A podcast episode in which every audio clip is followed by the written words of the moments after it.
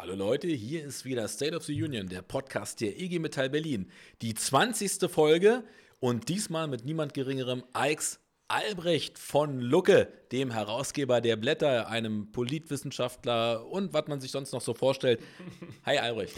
Hallo Jan, freue mich sehr. Und im ganzen Namen heißen wir Blätter für deutsche und internationale Politik. Das sei auch noch gesagt. Du bist Insider, du kennst die Blätter, aber ich darf dann quasi noch das Organ in Gänze ja. Also ich freue mich sehr. Toll, hier zu sein. Wir machen natürlich nachher auch noch einen kleinen Werbepart. Wir müssen noch ein bisschen über die mhm, Blätter sprechen. Gerne, gerne. Äh, kann man jetzt schon sagen, sehr interessantes Format. Mhm. Immer wieder interessante Beiträge, manchmal auch diskutable Beiträge, aber so soll es sein. Das ist wahrscheinlich der Plan. ja. Ich freue mich äh, richtig doll, dass du der 20. Gast bist in diesem Jubiläum, mhm. in, in, in, diesem State of the Union.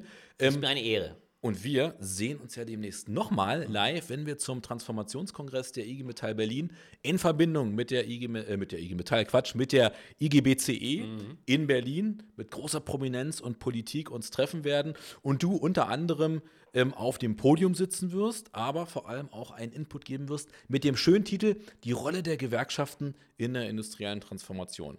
Und du kannst dir vorstellen, dass wir heute über viele Dinge reden werden, aber natürlich auch über die im besten Fall sozial-ökologische Transformation. Wir haben einen Podcast, der ähm, immer davon lebt, dass die Gesprächspartner auch aufeinander zugehen. Es gibt hier kein Verhör für dich, sondern wir reden frei über alle möglichen Sachen. Aber erst, weil so ein bisschen Ordnung muss sein, reden wir über Albrecht von Lucke aus dem Jahr 1967. Mhm. Da bist du nämlich geboren. Mhm. Sag doch mal den schönen Ort. Ingelheim am Rhein. Das ist also ein netter, schöner Ort, ein kleines äh, Weinstädtchen, bekannt übrigens für die große Pharmazieindustrie äh, Böhringer Ingelheim, ein riesen Weltkonzern. Böhringer Ingelheim äh, macht seine Pillen und vieles andere in Ingelheim am Rhein. Mhm. Da bin ich groß geworden, 20.000 Einwohner, roundabout mittlerweile wohnen die eher 25.000, sehr nett in den Weinbergen gelegen.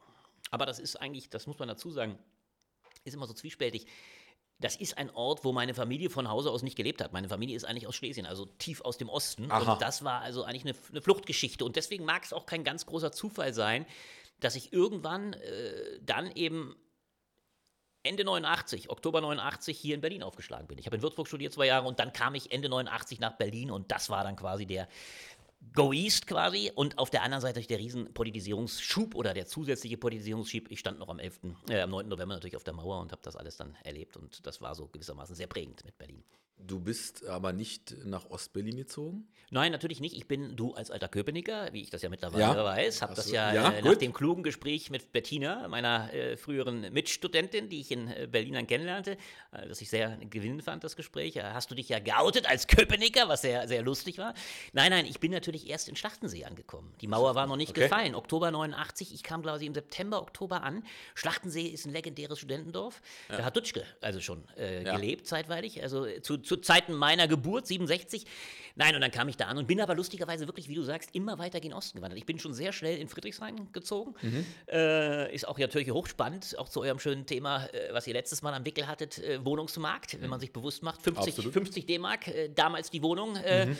halbe Treppe, kein Klo in der Wohnung, wie es so war. Das war okay. aber eben für einen Studenten ein, ein Paradies. Das ist so unvorstellbar natürlich zu heutigen Zeiten. Man wohnte eigentlich fast noch wie zu, zu DDR-Zeiten. Also es war wirklich mhm. so günstig, dass das natürlich auch einen Anreiz ausmacht. Und mich hat der Osten immer gereizt. Und dann bin ich quasi von da aus immer weitergehen äh, über den Prenzlauer Berg, dann äh, heute nach Pankow, äh, Niederschönhausen gezogen. Und da wohne ich jetzt. Und da wohnst du da auch sehr gerne? Mhm, ja, ja. Ich wohne da. Meine Redaktion ist in der Torstraße.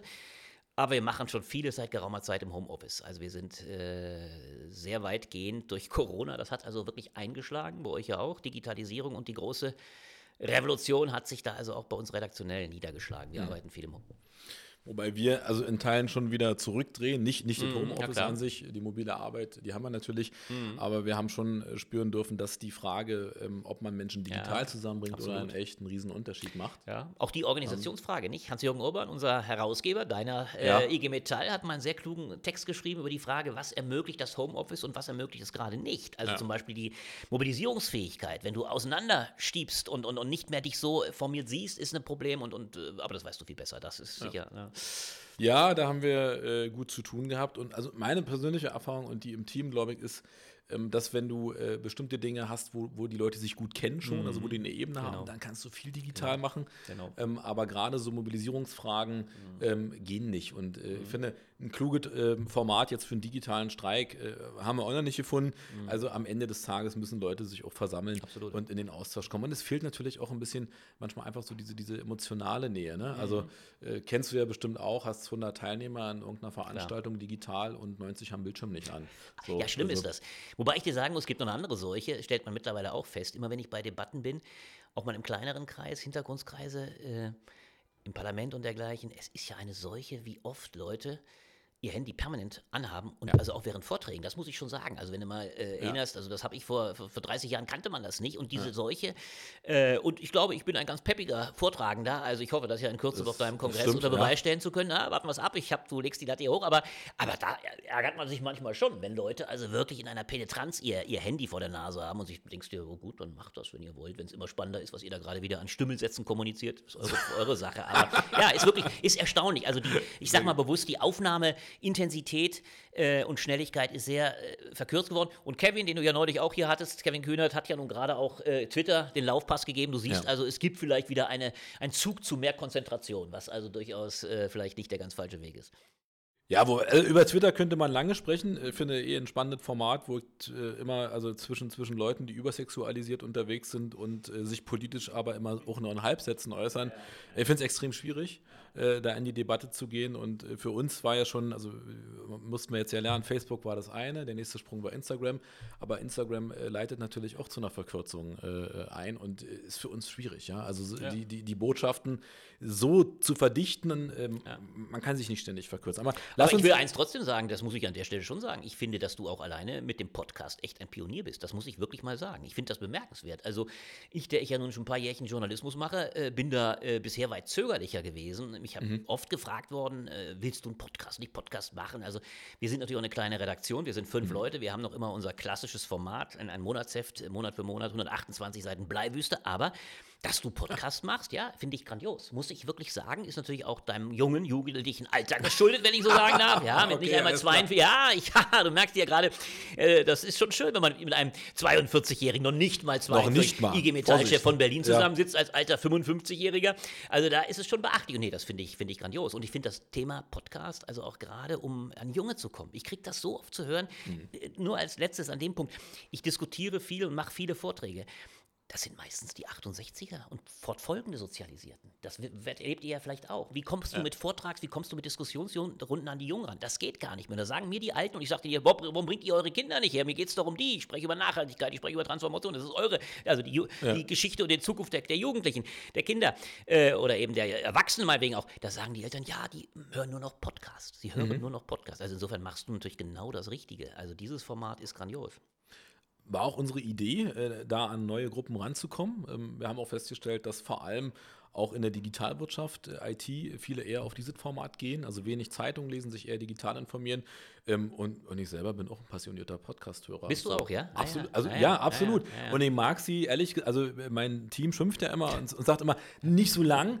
Ich liebe Podcasts, wenn sie gut sind. Ja, ja. Können ja, die zweieinhalb Stunden sein. Ja, ja, das ist ja so. Differenziert, ja, aber sie, sie müssen nur gut sein. Ich bin aber ehrlich gesagt immer noch anders gestrickt. Da merkt man eben wirklich den Sozialisationsunterschied. Ich lese morgens meine vier, fünf Zeitungen morgens und die habe ich und dann habe ich darüber meine, meine Informationen. Okay. Ich bin, ich höre mein Deutschlandradio, Deutschlandfunk daneben bei. Also ich bin da noch sehr klassisch unterwegs. Und, Mhm. und äh, bisher ist die Podcast-Kultur, wenn ich nicht gerade mal selber, ob bei Tilo Jung oder so, mal ein Mitmachen kann Ja. und soll, dann ist das bei mir noch vorbeigerauscht. Aber Ja, es ist, es ist ein absolut, das ist ein Generationsphänomen. Da der junge Mann eures, eurer äh, Medienlandschaft äh, wird das sofort nickend bestätigen, der hier quasi alles im Blick und im Ohr hat. Ja, aber äh, zum, zum Beispiel gerade bei, ne, bei, bei, bei Thilo, die, diese Frage von mit, mit Leuten wirklich länger in die Diskussion Ja, zu gehen, ja. auch nachzuhaken, das ist ja das Spannende. Ja, ja, klar. Weil eine, also jetzt, jetzt gar nicht gegen Publikationen wie, wie, wie, Mhm. wie die Blätter, aber das ist ja geschrieben und dann ist es so. Ja, ja. Und äh, interessant ist ja nochmal nachzufragen. Also Das wie, stimmt. Wie, wie ist es gemeint, in den Ja. Dialog zu gehen? Das ist das für, genau, du hast völlig recht, das Pro und Contra. Und wenn es Spaß macht, wie kann ich jetzt schon sagen, jetzt auch hier bei uns, bisher ist ja noch Geplänkel, dann kommen wir näher zu den großen Rennen, aber es bringt einfach Spaß. Dann ist, das, dann, ist das natürlich, dann ist das natürlich auch eine Sache, äh, die einfach wahnsinnig Spaß macht. Ja. Mir ja auch, gar keine Frage. Und es belebt ja dann auch jeden, der zuhört. Nur eins darf man auch nicht verkennen. Das geschriebene Wort, das bleibt, an dem du ackerst, an dem du äh, wirklich Ja. dir einen abbringst, bevor du was zu Papier bringst, ist nochmal eine andere Leistung. Also ich würde deswegen immer auch sagen, es wäre für, gerade Ja. auch für, für Junge der IG Metall, und ich höre das zum Glück aus eurem äh, Laden auch sehr oft, die sagen schon, die Blätter, gerade auch die Kommentare, wo ich ja meistens auch vorne schreibe, mein, mein Kommentar oder Kommentar im ersten Kommentar im, im Heft, das ist etwas, was die IG Metalljugend auch noch immer sehr äh, konsumiert, ist der falsche Begriff, aber zur Kenntnis nimmt, um auf, Ja. die, auf, die, auf der Weise eine Diskussionsgrundlage zu haben. Und das finde ich auch ganz wichtig, weil du hast was auf dem Papier und darüber kann eine Debatte geführt werden. Und du bist ja auch hier, siehst ja, du bist ja präpariert, du hast dann auch, Na, man hat hallo. das Papier vor sich und, und, und, und hat eine Diskussionsgrundlage. Ja. Klar. Ja. Ja, würde also als, als Exkurs dazu vielleicht auch äh, etwas, was, was meine Generation und fortfolgende prägt, ist natürlich, dass Dinge, die du geschrieben hast, und da hast du ja nochmal, äh, jetzt nicht falsch verstehen, aber einen etwas anderen Stand, einfach durch deine, durch deine ja, klar, Vita, klar. Ähm, an denen wird sich ja auch eher abgearbeitet, wohingegen du im Dialog Dinge auch nochmal gerade ziehen kannst. Das Und- ist richtig, und genau. Was, was, äh, ich meine, das ist auch eine gesellschaftskritische Frage. Was momentan ja so ist, ist, dass wenn du bestimmte Äußerungen machst äh, und die im falschen Kontext wiedergegeben Ja. werden, dann bist du halt im Eimer. Und das So. ist ganz schlimm, das Ja, sage ich dir absolut. auch, weil, weil es ist, ich habe heute Abend noch eine Diskussion, äh, darf ich ja gar nicht sagen, wir kommen ja später, also die habe ich dann gehabt, so, äh, heute ist der Freiheitstag, äh, also Tag der Freiheit als, als, als Label und es Ja. ist ja schon eine große Debatte auch im Gange, äh, was kann skandalisiert werden, wie schnell wird etwas Ja, skandalisiert. genau. Und ich finde schon, dass die Gefahr, dass wir ein gesprochenes Wort, vielleicht auch mal ein versuchtes Wort, aus dem äh, Kontext gezogen sofort hochziehen. Denk an den Irrsinn mit Annalena Baerbock vor kurzem. Ist ein Wahnsinn gewesen, ja. Ja. Also eine absolute äh, Diskreditierung eines übrigens englisch gesprochenen Wortes von ihr, nicht? Also die These, Ja. sie werde alles durchsetzen, auch gegen den Willen äh, der deutschen Bevölkerung, um die Ukraine zu unterstützen, auch militärisch, völlig verzerrt, Ja. dann sofort hochgezogen als Munition, um dann möglicherweise, und es wird die, das geht ja auch jetzt schon hoch in den Montagsdemonstrationen quasi das, das, das Grundmotiv zu sein, um die Politikerin zu diskreditieren. Das ist Wahnsinn. Deswegen muss man, finde ich, äh, müssen wir auch mehr und mehr überlegen, wie man mit einem gesprochenen Wort manchmal äh, mit mehr Zurückhaltung umgeht. Also es nicht immer, man muss vor allem auch sofort einen Check machen, in welchem Kontext ist es gesprochen worden, wo, wo was, waren, was war der genaue Zusammenhang, Genau. um nicht auf diese äh, Weise äh, quasi Leute immer gleich an die Wand zu stellen. Und möglicherweise sogar aus dem Diskurs auszuschließen. Auch das findet ja manchmal statt. Absolut. Nicht? Also das ist Ja. schon eine, ein, ein echtes Problem. Ja, es ist eine Form, ist auch eine Form von, von Polemik, ne? Einfach zu Ja. versuchen, Dinge zu verkürzen. Ja. Ähm, und, und deswegen, also vielleicht als Erklärungsversuch ist, ist ein Teil auch für, für meine Generation, dass man klug überlegt, sagt, also spricht man nicht lieber nur drüber, Mhm. ähm, als dass man die Dinge, und ich teile das absolut, was du sagst, äh, dann auch mal niederschreibt und Ja. sagt, so ist es, ja, weil der Diskurs sozusagen über das geschriebene Wort ja auch entscheidend ist. Trotzdem Mhm. muss ich sagen, mit Blick auf Podcasts, ähm, ich habe den Namen vergessen, du warst mal auch in, in einem irgendeinem Polit-Podcast, der Mhm. auch zweieinhalb Stunden oder drei Stunden ging. Er hat eine junge Dame gemacht.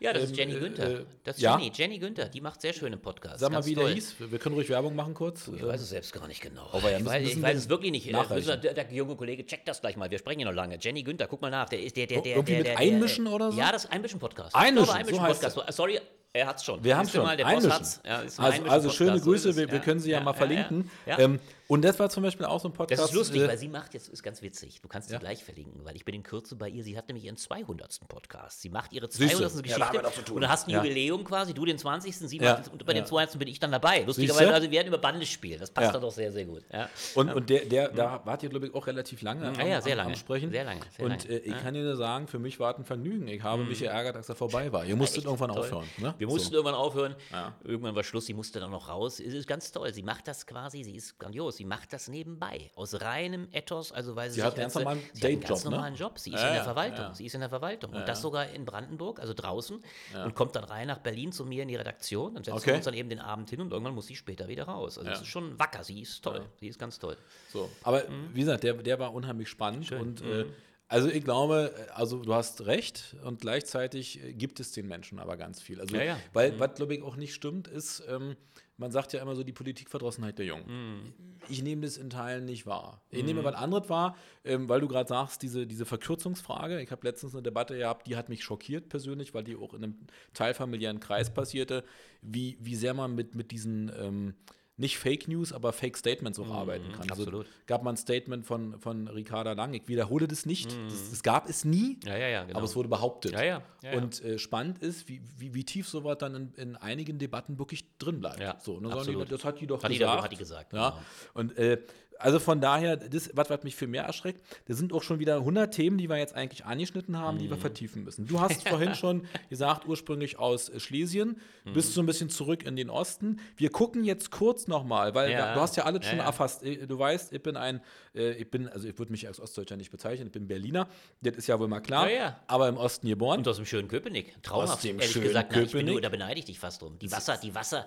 Oder? Äh, der Wasser bitte großartig. Köpenick ist toll. Ich kann, ich kann als Ja, Insider hier, das einige, einige, also die, die mich kennen, werden das verstehen, Hm. hatte mal eine Begegnung mit Enten und einem Schwan. Als ich nämlich klein war, äh, bin Hm. ich mit meiner Oma, die hat da ja logischerweise auch gewohnt, immer Enten füttern. Ja, ja. Und eines Tages kam ein Schwan dazu. Ja. Und ich habe gedacht, den kann man auch füttern. Ja, der hat dir richtig einen mitgegeben. Und ja. Das ist, die sind gemeingefährlich. Die sind in die Hand gebissen? Er, ja, da kannst du von Glück sagen. Ja. Wenn ein Schwan richtig schlägt, dann bricht er dir den Arm. Ne? Die haben solche Kräfte, das ist wirklich gemein. Ja. Also wenn du, ja, und wenn die ihre Jungen dann noch verteidigen, Ja, ja. das ist gemeingefährlich. Du hast von, kannst von Glück sagen. Auch das Hand, ja, ja. Und, und, und, äh, Aber ja, ich kann dir sagen, ich war in Köpenick, weil ich mich lustigerweise mein Referendariat in Köpenick gemacht habe. Als, Ah, Jurist, okay. also, also als ich mein erstes Staatsexamen in Jura Ja. hatte, bin ich am schönen Amtsgericht Köpenick unterwegs gewesen. okay. Möglicherweise, ja, das war das wohl, wo der Hauptmann möglicherweise aufgelaufen ist, der Hauptmann von Köpenick. Also es ist, äh, ja, ja, ist sehr, sehr wahrscheinlich. Aber sag mal, d- d- das haben wir noch nicht zusammengekriegt. Du bist Politikwissenschaftler Ja. und äh, Ich bin trotzdem Jurist. Ich bin Jurist. Volljurist. Ich bin Volljurist. Ich habe beide Examina gemacht, das erste wie das zweite.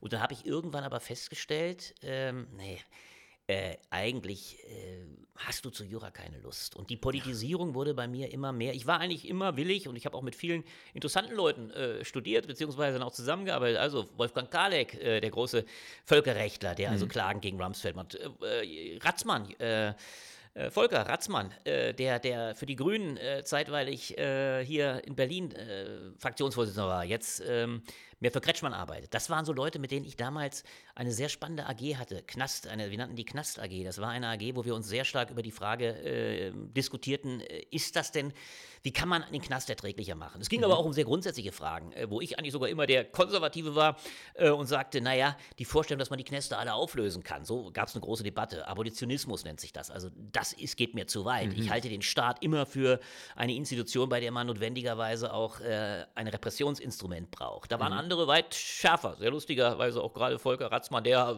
der ging da also als linker Revoluzer, der mittlerweile schon lange nicht mehr ist, ging, also die wollten die Knäste fast auflösen. Also, Okay. so, das war interessant, das war damals, und ich dachte auch damals, weil ich ja durchaus streitbar immer war und, und äh, gerne diskutiert habe, du wirst Strafverteidiger. Aber dann habe ich so ein paar Erlebnisse, will ich gar nicht ausholen, gehabt, bei denen ich mehr und mehr merkte, und es hat sich immer mehr verdichtet, dass ich eigentlich mehr äh, auf der Seite eines starken Staates stehe und mehr und mehr auch die Fliehkräfte in dieser Gesellschaft wahrnehme und nicht guten Gewissens sagen könnte, was für ein Strafverteidiger so das Nonplusultra ist. Ich bin stolz darauf, dass ich irgendeinen Mörder rausgehauen habe. Beispielsweise noch im Revisionsverfahren oder was weiß ich oder in der Berufung. Das war nicht mein, da merkte ich mehr und mehr, das ist nicht das, was mir eigentlich äh, wirklich Freude machen. Oder, um auch, Bettina sagte es so schön, Bettina Jarasch im letzten, dass mir sinnhaft erschienen würde. Ich war also genauso auf einer Sinnsuche. Da bin ich sehr ähnlich wie Bettina auch sozialisiert, habe dann ja auch eben, und dann kam ich dazu, eben auch Politik zu studieren.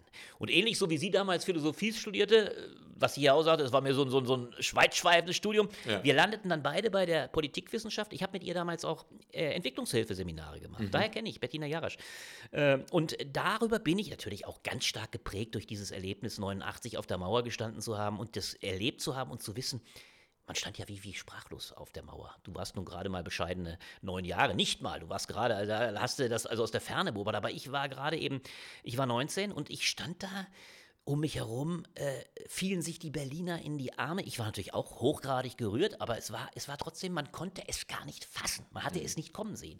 Und da war vielleicht auch so ein gewisser Impuls, also das willst du in Zukunft eher begreifen. Du willst also in Zukunft auf der Höhe der Ereignisse sein. Und dann habe ich eben Politik studiert, habe die Juristerei noch zu Ende gemacht, weil du, du weißt ja nie beim Politikstudium, was aus dir wird. Also ich habe dann gesagt, wenn du zwei Examina hast, dann bist du jeder, ich könnte ja heute noch jederzeit Rechtsanwalt werden, du bist ein Stück weit Okay. äh, gesichert. Aber dann habe ich irgendwann eben durch lustige Umstände den Weg zu den Blättern, Blätter für deutsche und internationale Politik gefunden und habe da gleich mit meiner Diplomarbeit meinen ersten Text äh, gemacht äh, im Jahr 98, lustigerweise als Rot-Grün an die Macht kam. Das war mein erster Text. Okay. Da habe ich also eine, eine, weil ich über die, die 68er-Generation meine Diplomarbeit schrieb und dann habe ich da meinen ersten Text gleich gemacht und seitdem bin ich bei dem Blatt geblieben. Ich war erst Korrespondent in Berlin und bin dann 2002, äh, 2002 äh, 3 auf 4, ja, 3 auf 4 bin ich Redakteur geworden. Haben wir die Blätter auch aus Bonn, die erschienen damals in Bonn, haben wir nach Berlin geholt. Mit einer Kollegin, Annette ähm, Mengel. Wir beide haben das dann geholt und dann haben wir hier die Redaktion richtig aufge aufgezogen. Wir haben uns, und da bin ich auch ganz stolz, wir haben mittlerweile ein Abonnentenstamm von 13.000 Abos. Das ist für eine Monatszeitschrift ausgesprochen viel und das, wir sind auch völlig unabhängig. Wir sind eine redaktionell äh, unabhängige,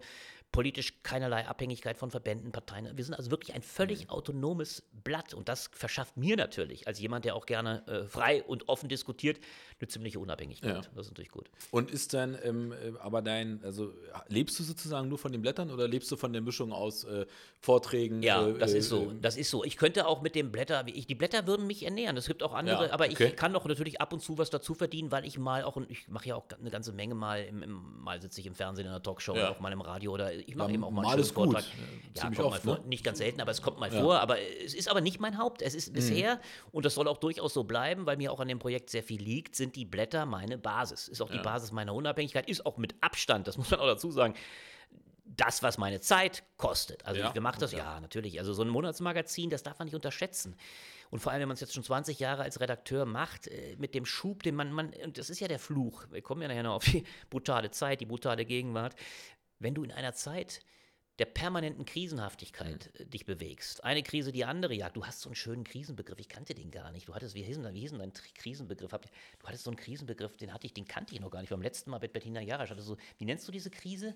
War das so Stapelkrise. Stapelkrise. Eine Stapelkrise. Die ja. habe ich ja ehrlich gesagt, das fand ich grandios. Auf den Begriff muss man erst mal kommen. Echt? Nee, Okay. den habe ich noch nie gehört. Ich weiß nicht, musst du mir mal gleich mal erzählen. Das interessiert mich. Wir kommen ja gleich zum Zuge der, der Transformation. Ich habe den Begriff noch nie gehört. Es gibt den Begriff der Omnikrise, habe ich jetzt neu mehr, den hat der Matthias Hawks geprägt, fand ich ein bisschen albern. Alles, Omni ist alles, alles Okay. ist in der Krise, kann man ja sagen. Ja. Aber äh, dann gibt es äh, dem, der, natürlich die Multikrise, die Ja. Stapelkrise, muss mir noch erklären. Aber was ich interessant Oh Gott. finde, ja, ist interessant, naja, Stapel, was stapelt sich da? Ist Wir lustig. Ja, es werden ja nicht Container aufeinander gesetzt. Also der Begriff trifft es, glaube ich, nicht so. Aber was eben wirklich in diesen 20 Jahren, die ich das jetzt mache, das brutal Auffällige ist. Und das ist das Phänomen.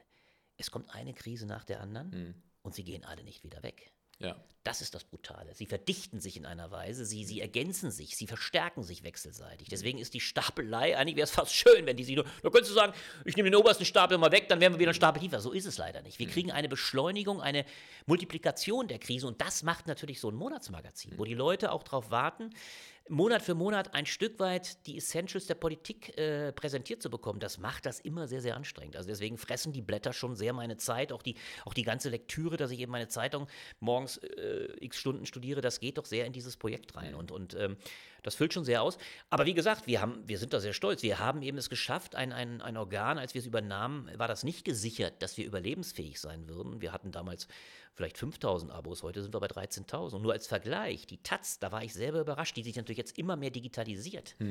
Die hat mittlerweile auch nur noch einen Print-Abonnentenstamm von roundabout 20.000 Abonnenten.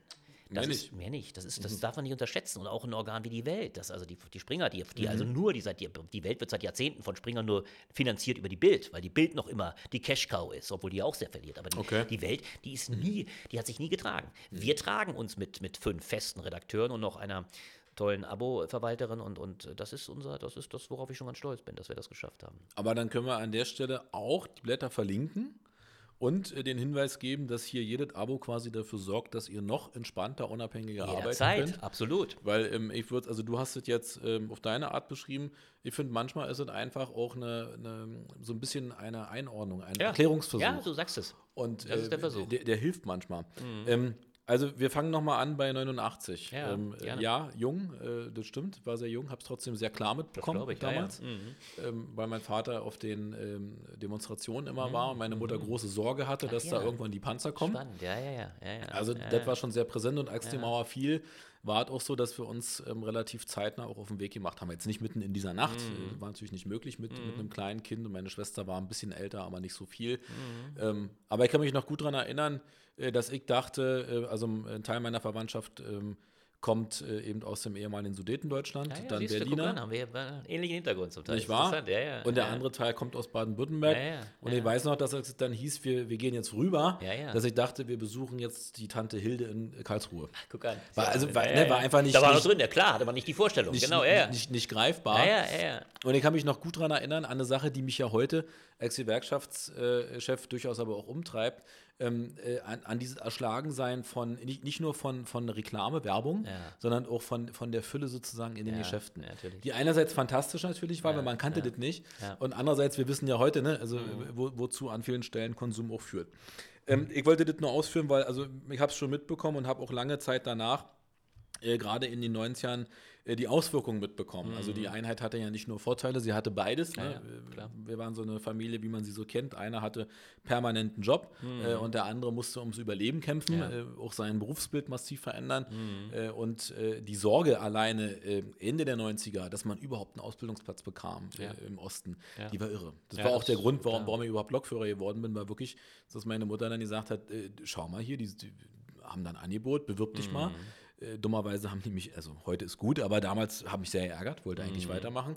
Ähm, und die Sorge war einfach, um uns herum waren 100 alles zusammen. Bewerbungen völlig normal. Ja, ja. Und äh, 100 Absagen auch. Ja, Ja, ja, klar, klar. So, also um darauf zurückzukommen.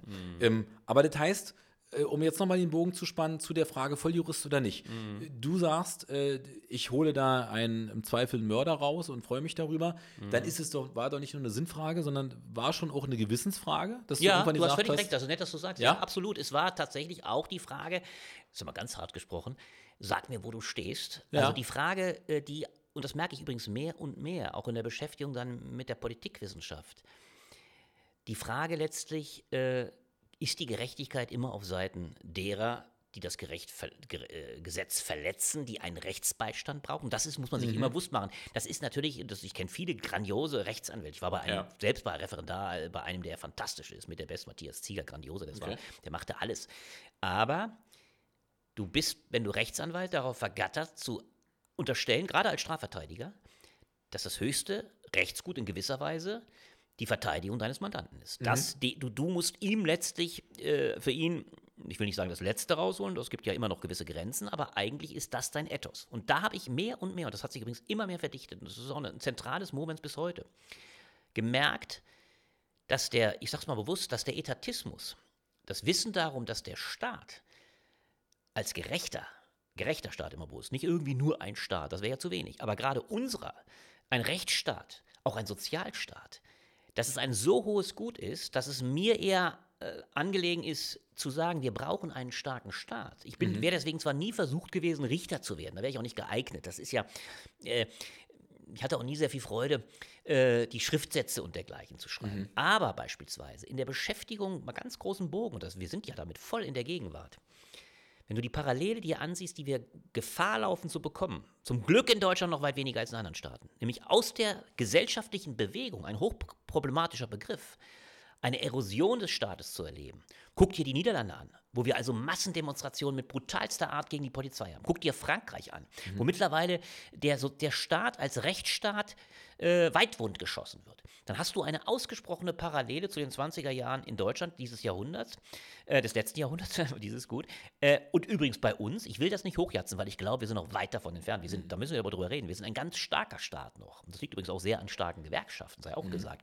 Aber das, was gegenwärtig sich auftut, eine, finde ich, zum Teil schon übertriebene Sorge, dass im Zusammenspiel von Rechtsradikalen mit einem zum Teil, ich sag's mal sehr brutal, aber ich nehme das auch wirklich mittlerweile so wahr, eines absolut abdriftenden Teils der Linken, Ja. leider in Teilen auch der Linkspartei, mit Äußerungen von Frau Wagenknecht oder Frau Daddeln, man muss sich das bewusst machen, das muss man sich wirklich mal bewusst machen, die hat auf dem, bemerkenswerterweise auf dem UZ-Pressefest, also dem Fest, äh, Fest der, der DKP, äh, die ja nun in ihrer Treue zur alten DDR äh, kaum zu übertreffen ist, hat die tatsächlich gesagt, der Feind ist nicht Putin, der Feind steht bei uns im eigenen Land.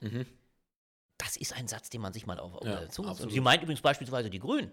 Und wenn du den jüngsten Text von Lafontaine, sei nur mal auch zur Lektüre empfohlen, in der Berliner Zeitung, die er durchliest, da ist kein Wort gegen äh, Putin gesagt. Keins. Da ist der, der Kriegsverursacher sind nur noch die USA. Damit will ich sagen, es gibt eine verheerende, das muss man schon den Begriff jetzt in den Mund nehmen, eine Querfront, die erinnert tatsächlich an die 20er Jahre, wo in der fatalen Tradition äh, die radikale Linke zum Teil Gemeinsamkeiten gemacht, gemeinsame Sache mit, mit den Nationalsozialisten gemacht. Und interessanterweise, weil du von der, weil du von der Eisenbahnergeschichte kamst, bekanntermaßen am meisten ja dokumentiert hier im, im Streik damals, äh, im Verkehrsstreik. Es ging, glaube ich, damals auch, du müsstest mich jetzt noch, du bist ja vom Fach in gewisser Weise, müsste ich fast noch da auf die Höhe bringen. Es ging damals, glaube ich, um einen Protest gegen, gegen Lohne, äh, Preiserhöhung für, für, für, für, ähm, für Lohn, äh, für, für Tickets. Ja, und da haben tatsächlich, da gab es eine echte Symbiose und die, also damit will ich sagen, auch eine Geschichte der Linken ist da aufgerufen, denn das ist die Dramatik, die ja auch zur Weimarer Republik äh, zum Teil zu feindlich stand. Also es gibt eine verheerende Geschichte, wo, und das ist der Punkt, wo letztlich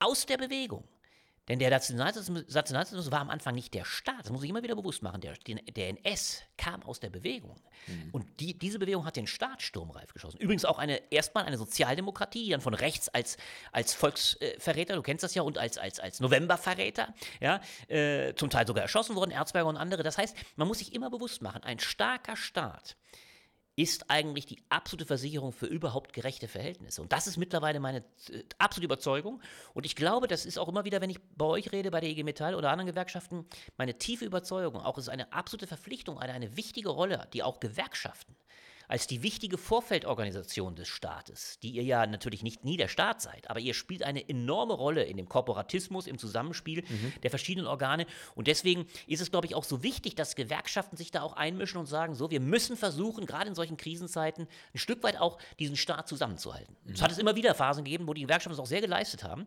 Aber äh, zum Glück würde ich auch immer noch sagen, wir, wir, da müssen wir auch drüber reden, wir machen momentan die Angst vor den Rändern also vor allem natürlich vor dem rechten Rand, aber zum Teil auch einer, einer irren Linken. Damit meine ich nicht die Linksparteien Gänze, bin ich weit davon entfernt. Ich schätze einen Ramelow beispielsweise ausgesprochen sehr und, und, und auch an Klaus Lederer beispielsweise. Aber die fatale Situation ist natürlich, dass es da Kräfte gibt, die mittlerweile so nationalistisch denken und, und dass sich, die also mit Lafontaine wirklich im wahrsten Sinne manchmal man den Eindruck hat, sie stehen näher bei Putin als, als bei der Bundesregierung, ganz mhm. eindeutig. Da äh, merkt man schon eine fatale Allianz und, und da gilt es dann, glaube ich, auch deutlich zu machen, dieser Staat ist als Rechtsstaat, aber auch als Sozialstaat genau zu dem in der Lage, was ein schwacher Kanzler, ich sage, das ist halt so ein Dilemma, ein Olaf Scholz, der wirklich ein, leider ein schwacher Kanzler ist, was ein schwacher Kanzler immer wieder ausdrückt, äh, you'll never walk alone, das muss, glaube ich, auch sowohl von starken Gewerkschaften wie von der Kapital- der Arbeitgeberseite auch mit unterstützt werden, damit wir nicht äh, Gefahr laufen, zum Beispiel französische Verhältnisse zu erleben. Wir sind aber noch weit entfernt, aber manchmal merkt man, dass die Angst vor diesem Winter, vor dem Herbst, zunehmend so groß wird, dass man manchmal den Eindruck hat, die Politik wird schon getrieben. Und das finde ich schon allein ein Problem. Die finde ich einen total spannenden Punkt, weil, also waren jetzt viele Sachen dabei, die wir uns unbedingt merken müssen. Ähm, äh, zu Olaf Scholz haben wir natürlich Fragen zur generellen Einschätzung. Ähm, meine Haltung dazu, du weißt, ich war ja eine Zeit lang für Ostsachsen zuständig. Ja, ja. Ich habe ja sozusagen ja, erfolgreich. In, in die, mhm. ja, muss man ja sagen. Das ist ja nicht ganz grundlos, dass du jetzt heute hier das, sitzt. Das sei mal gesagt. Mhm. Okay, vielen Dank. Mhm. Aber gleichzeitig war es ja auch eine Gegend, die, die nicht einfach genau, war, po genau. politisch. Ja. Ähm, und äh, ich nehme das so wahr, wie du es gerade schilderst und bin manchmal ein bisschen erschrocken, weil man, ich habe manchmal den Eindruck, es ist so eine Mischung aus, einerseits, es wird auch hochgeschrieben, also, ja. so, also wir warten eigentlich ja, drauf. Genau, man, man guckt, es wird, es wird so. wenn man aufpasst, wird es eine self-fulfilling prophecy. Ja, also so, so, so wirkt es auf mich in Teilen, mhm. weil auf der anderen Seite, finde ich, haben wir schon an vielen Stellen Land gut gemacht. Ne? Ich meine, wir haben äh, Wahlergebnisse auch für eine Partei wie die Grünen äh, in, einer, in, einer, in, einer, Höhe, die wir eigentlich nicht erwarten konnten. So, äh, auch, in Berlin, äh, wir sprachen über Bettina, zweitstärkste Kraft, äh, hätte nicht viel gefehlt und die Stadt wäre darf man jetzt nicht sagen, gedreht worden. So, also, äh, okay, da äh, Kindermund tut Wahrheit kund, aber so ist es. Äh, und ähm, ich finde es manchmal ein bisschen erschreckend, wie wenig äh, und detailig dann da auch gegengehalten wird, weil ich glaube, die Macht, die auch wir als Gewerkschaften ja. haben und die wir auch ausgeübt haben, äh, zum Beispiel bei der Verhinderung von Betriebsschließungen, ja. hat ja äh, gezeigt in Ostsachsen, dass wir in der Lage waren, auch eine klare das Wort ist jetzt verbrannt, aber du verstehst mich hoffentlich, eine klare Front aufzubauen gegen ja, ja. eine AfD, äh, ja, die, Dann, die dann auch nicht mehr zum Zuge kam. Ja. So, Berlin ist natürlich ein anderes Pflaster. Berlin ist viel bunter, viel progressiver, klar. Ähm, aber auch hier war es ja so, dass wir, wenn wir auf Mercedes-Benz gucken in Marienfelde, mhm. ähnliche Situation, Werkschließung war beabsichtigt, wir haben tief eingegriffen äh, und damit ja auch eine Deutungshoheit hinbekommen haben.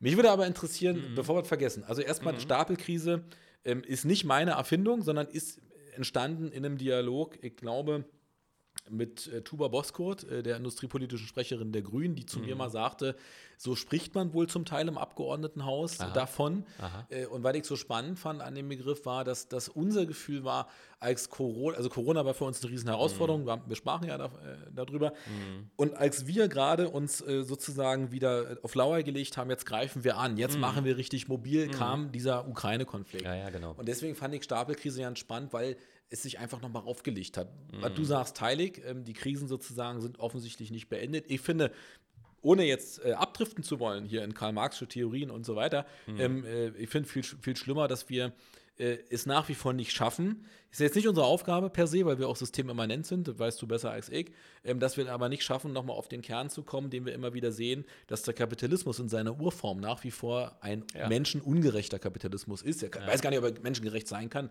da kann man lange drüber, drüber schwatzen. Ähm, und dann immer wieder die, die Ausläufer davon, die, die wir erleben. Ne? Also mhm. wir haben zum Beispiel die Diskussion, die ist zehn Jahre alt. Verkürzung von Lieferketten, äh, erweiterte ja, Wertschöpfung, genau. um einfach sich auch ein bisschen unabhängiger zu machen. Und ich war, ähm, wir müssen jetzt aufpassen, wenn wir ausstrahlen, ich war vor einiger Zeit in der Anhörung beim Wirtschaftsausschuss äh, im Abgeordnetenhaus und habe da auch nochmal gesagt, Leute, ich verstehe nicht, was wir noch für Krisen brauchen, damit wir verstehen, mhm. wir, wir, sind jedes Mal abhängig von Kleinstteilen, ja. die, die, die, die jeder Elektriker äh, machen könnte, ja, also mhm. jeder, jeder äh, normale Facharbeiter und wir kriegen es nicht hin. Aber viel spannender, und darüber reden wir jetzt, ist, du hast gerade einen wichtigen Satz gesagt. Du hast gesagt, Olaf Scholz in deinen Augen ein schwacher Kanzler. Ähm, warum? Die ganze, man muss es noch wieder härter formulieren, die ganze Regierung ist momentan ausgesprochen schwach. Und mhm. das hat einen ganz entscheidenden Grund. Und das ist, dass wir, ich hoffe, dass äh, wir werden hier ein unterschiedliches Publikum haben. Nicht alle, die den Podcast jetzt heute hören, diejenigen alle sein werden, die bei beim Kongress da sein werden, weil manchen Gedanken werde ich da nochmal aufnehmen müssen, weil das macht, äh, das bedeutet, das macht aber nichts. Ich glaube, man wird es ja nochmal, ich darf da ja ein paar Sätze sagen, längere mhm. Art und einen kleinen Vortrag, äh, es ist nochmal ganz anders. Aber man muss sich nochmal sehr bewusst machen, was diese Regierung eigentlich gewollt hat. Sie hatte ja einen Transformationsanspruch. Mhm. Dieser Transformationsanspruch bestand darin zu sagen, wir machen eine, und das ist auch interessant, eine sozial-ökologisch liberale mhm. Koalition. Das war der Dreiklang. Und zwar interessanterweise unter Hinzufügung zu dem, was man unter Rot-Grün gemacht hat, sozial-ökologisch, noch eine liberale Stimme, also die FDP. Oder auch, und das war der weitere Rückgriff, es war nämlich beides sich ergänzend, an die sozialliberale Koalition der frühen 70er mhm. Jahre, mhm. ab 69 anknüpfend, sogar mit dem Slogan mehr Fortschritt wagen. Das war, erinnern wir uns, das Ergebnis der absolut überschießenden, die ich damals übrigens schon lächerlich fand, Selfie-Periode, nennen wir es mal so. Eine, aber übrigens interessanterweise von Scholz sehr klug gehandelte Phase, weil er gesagt hat, das war sehr, sehr klug. Er hat gesagt, lasst doch diese beiden kleinen Parteien, die sie in großer Angst äh, vor der Schlange, nämlich der SPD, die ja doch erheblich stärker ist, quasi umarmen, lasst sie doch erstmal machen. Lass sie doch aushändeln, wie sie zueinander kommen. Übrigens immer einen starken Blick auf die FDP, weil er wusste, die FDP macht den größten Sprung. Die muss ja quasi, so hat die FDP übrigens immer für sich selbst definiert, was ein ganz großes Problem ist. Sie muss ins feindliche Lager.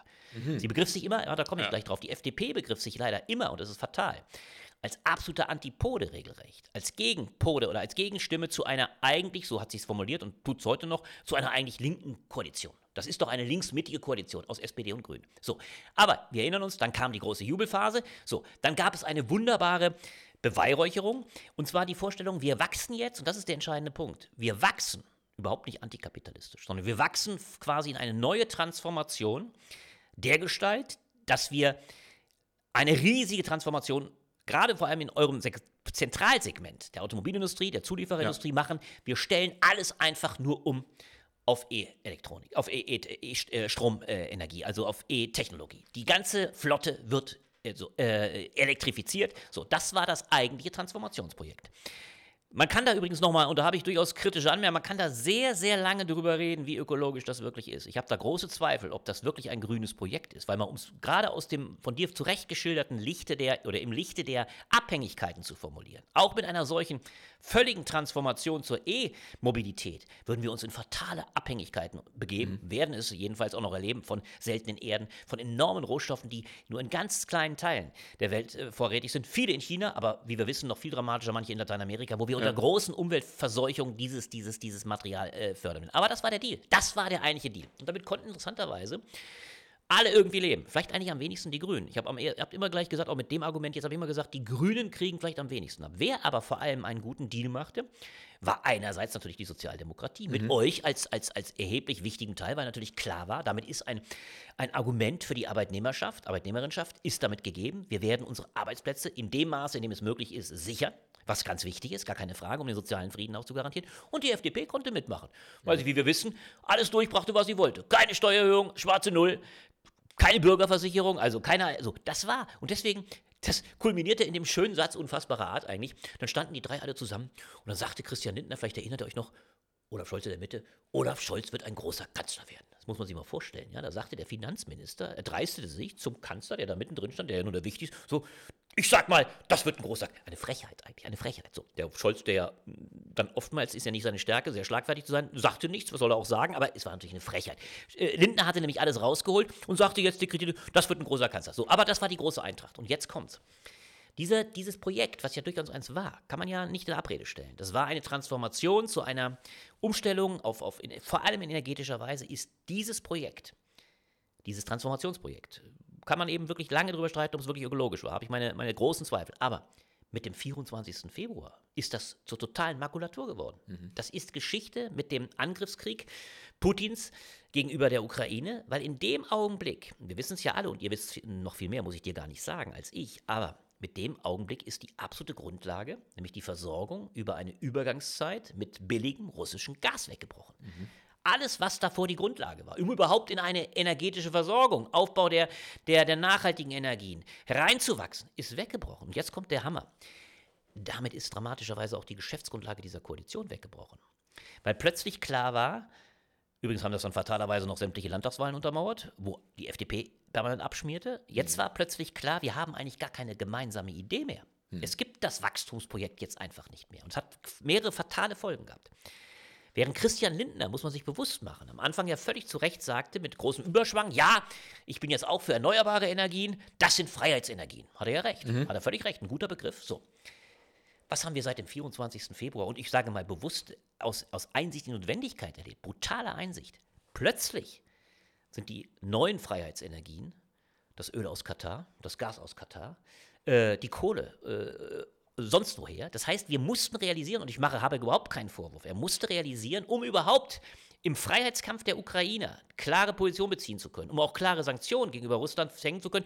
Übrigens waren die Sanktionen nicht der, äh, der ausschlaggebende, äh, ausschlaggebende Grund, warum Russland uns abklopft. Die wollen einfach Druck ausüben. Also das ist auch eine Verzerrung oft. Es wird ja manchmal der Eindruck von, von radikaler Linker wie Rechte, der Eindruck erzeugt, wir führten hier in Wirtschaft, so das Wort von Wagenknecht, eine absurde und, und, und irrsinnige Täter-Opfer-Verkehrung. Wir würden den Wirtschaftskrieg eröffnet haben. Das ist mhm. natürlich Unfug. Der Putin hat uns das Gas abgestellt. So, also damit will ich sagen, äh, aber äh, Habeck musste in dem Augenblick, weil wir einfach nicht nachhaltig versorgt sind. Er musste sich plötzlich, um im Freiheitskampf auf Seiten der Ukrainer sehen, er musste plötzlich ganz andere Freiheitsenergien organisieren, die nichts nachhaltig Das weiß er natürlich auch. Denk an diesen, diesen Kotau äh, gegenüber dem Emir von Katar. Er musste ja. plötzlich die alten fossilistischen Dinger wieder auflegen. Das ist ein Riesenproblem. Damit war also gewissermaßen das, das, das Nachhaltigkeits-, das Transformationsprojekt war im Ansatz erstickt. So. Daneben gibt es natürlich, und das finde ich auch hochgradig wichtig, es gibt eine Einspar- Kampagne. Sollten wir auch mal drüber reden. Da hast du neulich mit Bettina einen wichtigen Satz, du hast gesagt, da sind Chancen, absolute Chancen sind da drin. Man muss sich mal bewusst machen, dass wir plötzlich entdecken, was für Einsparpotenziale wir haben in allen Bereichen. Mhm. Äh, ob bei der Industrie, ob in den öffentlichen Gebäuden, übrigens auch bei den privaten. Ich finde es ein, Jammer, äh, ärgere mich übrigens auch bei Kevin, Kevin Kühnert, dass er gleich Kretschmann in den, in den Senkel stellte. Weil Kretschmann, kann man sagen, mit altertümlichen Vorschlägen, jetzt hat er eine Kampagne gemacht, Cleverland, ja, in Baden-Württemberg, wo er deutlich macht, so, wir können auch privat sparen. Ich finde das völlig richtig. Eine große, Konzer ich sag mal bewusst, eine konzertierte Aktion. Mhm. Staatlich, industriell, aber auch privat zu sagen, wir können Energie sparen. Ja. Das hat Putin uns quasi diktiert und das ist aber auch ökologisch hochbedeutend. Also das, das ist ein Fortschritt. Aber, und jetzt kommt das Riesenproblem, warum sage ich, es ist trotzdem eine schwache Regierung? Das ist bisher nie in ein gemeinsames Auftreten geronnen. Scholz hat auch die Führungskraft nicht, das merkt man in vielen Punkten, auch in der, in der Außenpolitik. Die Ukraine-Politik ist ein permanentes Nachhecheln, katastrophal. Die, die, Osteuropäer haben sich in großen Teilen von uns abgewandt. Das, der, der Ruf Deutschlands ist zum Teil verheerend ruiniert. Und äh, es gibt ja auch eine Zerrissenheit in dieser Regierung. So sehr man ja durchaus einverstanden sein kann mit Scholz, der sagt, wir dürfen keine, keine Abenteuer wagen. Und trotzdem kann man natürlich nicht ständig die Lieferung ankündigen und sie nachträglich erst bewerkstelligen, wenn sie überhaupt kommen. Also es ist ein dramatisches Nicht-Liefern. Und das unter dem Eindruck, dass die Ukrainer tatsächlich tatsächlich um, um, um ihr Leben kämpfen. So, dass die eine Seite aber auch innenpolitisch, und das ist noch viel dramatischer für unsere Diskussion, diese Koalition hat keine neue Geschäftsgrundlage gefunden. Sie driften in alle Richtungen. Und das Hauptproblem ist natürlich in gewisser Weise die FDP, weil die FDP aus ihrer Logik, die ich dir beschrieben habe, immer der Widerpart sein will. Sie muss, das ist ihre Logik, so hat sie von Anfang an die Koalition betreten. Das, das, war aber nicht so problematisch, weil man da ja noch eine Idee hatte. Man hatte mhm. ja die Geschäftsgrundlage. Wir wachsen gewissermaßen in die ökologische Nachhaltigkeit, aber immer mit Wachstumsgedanken. Wir, wir, wir machen keine Abstriche. Eigentlich ist es green, green, grünes Wachstum. Jetzt, wo das nicht mehr funktioniert, macht die FDP natürlich frontal äh, Politik gegen Habeck Ganz eindeutig. Also man Absolut, merkt, ja. dass, dass, dass dieser, und das Lindner sagt das ja auch ausdrücklich, wir haben ein klares Profilierungsprojekt. Wir müssen immer, ich sag mal mit Karl Schiller, das war der große Mann der konzertierten Aktion, der SPD-Finanzminister, äh, der sagte, wir brauchen, wir müssen die Tassen im Schrank lassen, wir müssen aufpassen, dass hier Grüne und Rote äh, nicht äh, es übertreiben. So ist die Haltung der FDP. Und das ist natürlich eine reine Konfrontationsstrategie. Damit ist also keine gemeinsame Position. Es ist gewissermaßen die angelegte Opposition in der Koalition. Das ist von ihrer ganzen Logik, auch mit Blick auf jede Landtagswahl. Wir haben ja leider fast immer Landtagswahlen. Ist das die Profilierungsstrategie der FDP, um nicht zu sehr gegenüber CDU, CSU wieder zu verlieren? Und das er sorgt natürlich dafür, dass wir es mit einer schwachen Regierung zu tun haben und leider, das ist mein, mein Kardinalvorwurf, mit einem Kanzler, der es bisher nie geschafft hat, die von ihm versprochene Führung wirklich auch zu leisten. Auch mal deutlich zu machen, ich stelle auch die FDP vielleicht mal in den Senkel. Er ist ja gegenüber der FDP ausgesprochen mit Konzessionen unterwegs. Das ist auch nicht das richtige Momentum. Er kann schlecht einen Finanzminister in den Senkel stellen. Aber was er hätte leisten müssen, meine ich, er hätte den Versuch machen müssen, in dieser Lage alle drei an Bord zu holen. Und nicht nur bei einer kleinen Konferenz in Meseberg zu sagen, wir sind ja alle wunderbar zusammen. Und zwei Tage später sagt Lindner wieder, was Habeck macht, ist alles Schrott. Das ist eine, eine katastrophale Koalition.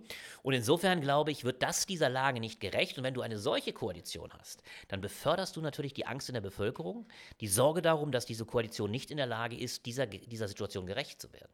Und das finde ich das Dramatische. Also wir haben gegenwärtig eine, eine prekäre Lage, bei der ich hoffe und ich glaube, wir sind auch stark genug.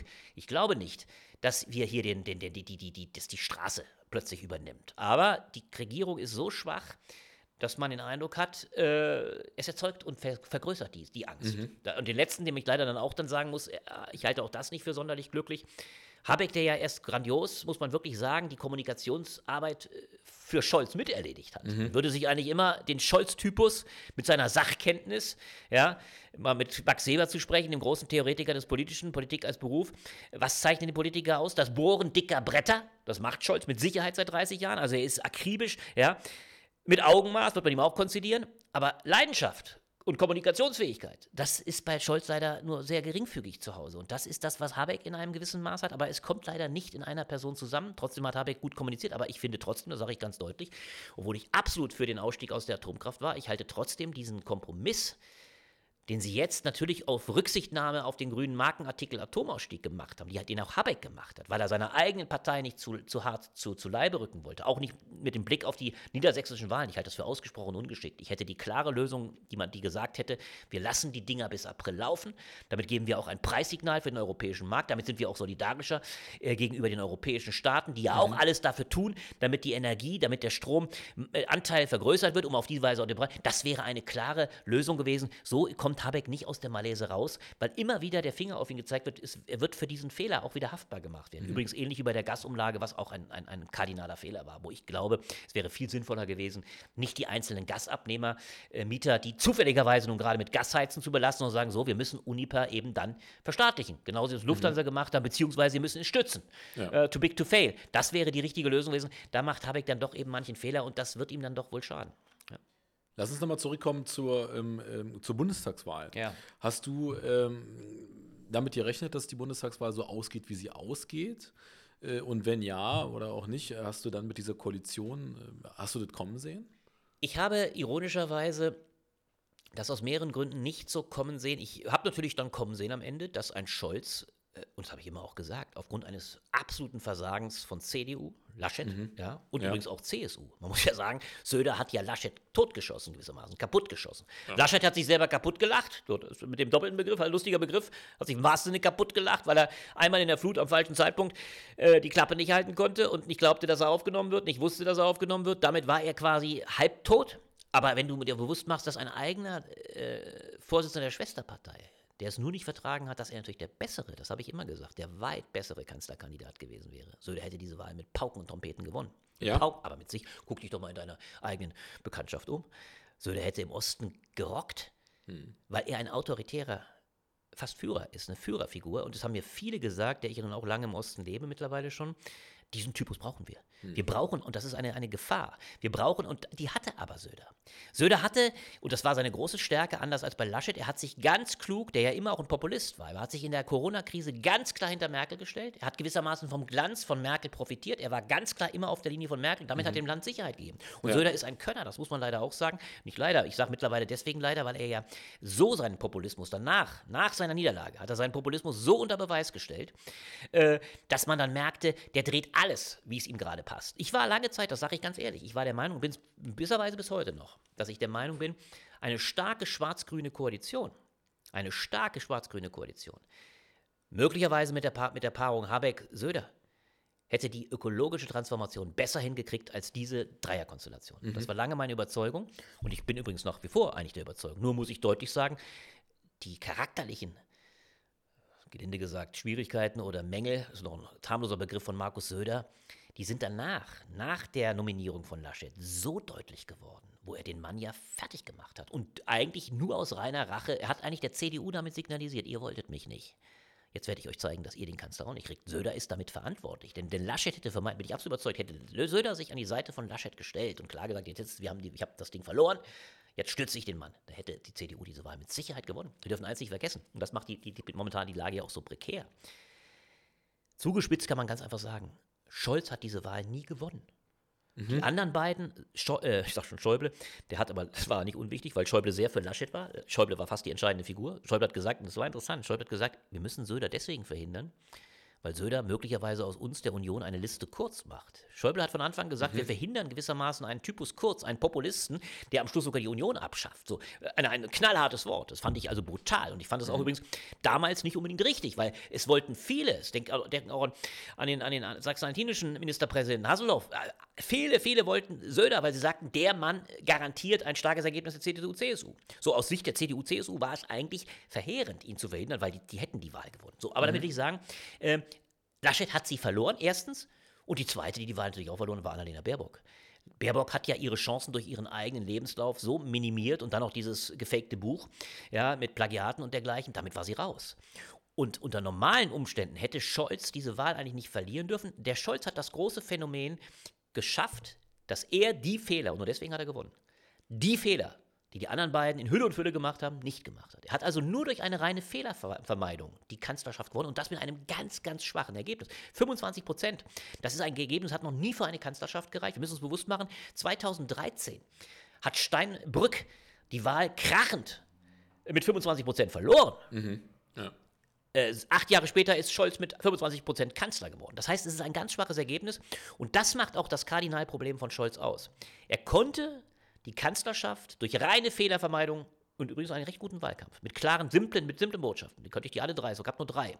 Die konnte alle, die, die, die hat er so in die, in die Köpfe gehämmert. Äh, mit denen hat er gewonnen. Aber jetzt kommt das Problem. Als Kanzler musst du mehr als Fehlervermeidung. Und dann noch in einer Kriegssituation mit der musst du ein Land führen. Du musst ein Land, du musst ihm eine Botschaft geben. Du musst ihm den Mut auch geben. Du musst deutlich machen, ich führe es und ich habe Inhalte. Und da fällt Scholz leider bisher aus. Und das ist ein riesiges Problem. Wenn, also du hast ja vorhin äh, in so einem Nebensatz gesagt, eine, eine Sache, die auch nicht durchgebracht wurde, war ja die Bürgerversicherung, Ja, die ja. eigentlich äh, im Wahlprogramm von SPD und Grünen äh, drin stand. Ja. Ähm, äh, war das auch einfach eine Opferung äh, für, für die Liberalen? Absolut. Oder? Ja. Absolut. Das war ein Kardinalthema. Du darfst nicht vergessen, die Privatversicherten. Ich würde mal sagen, nicht alle, das ist Quatsch, sind ja viele privat versichert. Aber die Klientel der FDP ist privat versichert. okay. Und ich weiß bei vielen äh, Debatten, dass also das ein, eine Kardinalanfrage war. Oh, nehmen die uns also die, nehmen die uns die privaten Versicherungen? Kriegen wir in einen großen, schmeißen wir alles in einen großen Topf, Beamte etc. Diese Sorge und, und viele andere, auch Selbstständige etc. Das war ein, eine ganz, ganz wichtige Frage und deswegen waren viele äh, im Bereich äh, der Unternehmen, aber auch der, der Versicherer etc. waren heilfroh, als diese, diese, diese Bürgerversicherung nicht kam. Ist, aber ist die wirklich noch aufzuhalten, perspektivisch? Sie, Das ist eine das? Riesenfrage. Ich glaube nicht, dass das zwangsläufig kommt. Ja. Ich meine, ich halte es für wichtig an und für sich. Ich würde ja sagen, in einem Staat, und das ist auch ein Riesenthema, über das wir ganz grundsätzlich sprechen müssen, auch werden wir ja auf dem Kongress auch tun. Die Solidaritätsfrage ist die entscheidende. Das ist eure große Frage. Ja. Die Solidaritätsfrage ist auch in dieser Kriegssituation so ungemein entscheidend. Übrigens in doppelter Hinsicht. Du hast im letzten Podcast wunderbar was stark, ich fand das ohnehin ganz stark zum Teil. Äh, du hast so schön gesagt, Du bist auch enttäuscht vom Kapital. Ich sage, das Kapital war nicht dein Begriff, aber von der Arbeitnehmerschaft, sagen wir mal so, oder von den Arbeitgebern, und zu Recht, äh, oder von der Wirtschaft, hast du gesagt, weil da zu wenig an Führung kommt. Absolut Ja. richtig, teile ich. Ich frage mich auch die ganze Zeit, wo ist eigentlich das Kapital?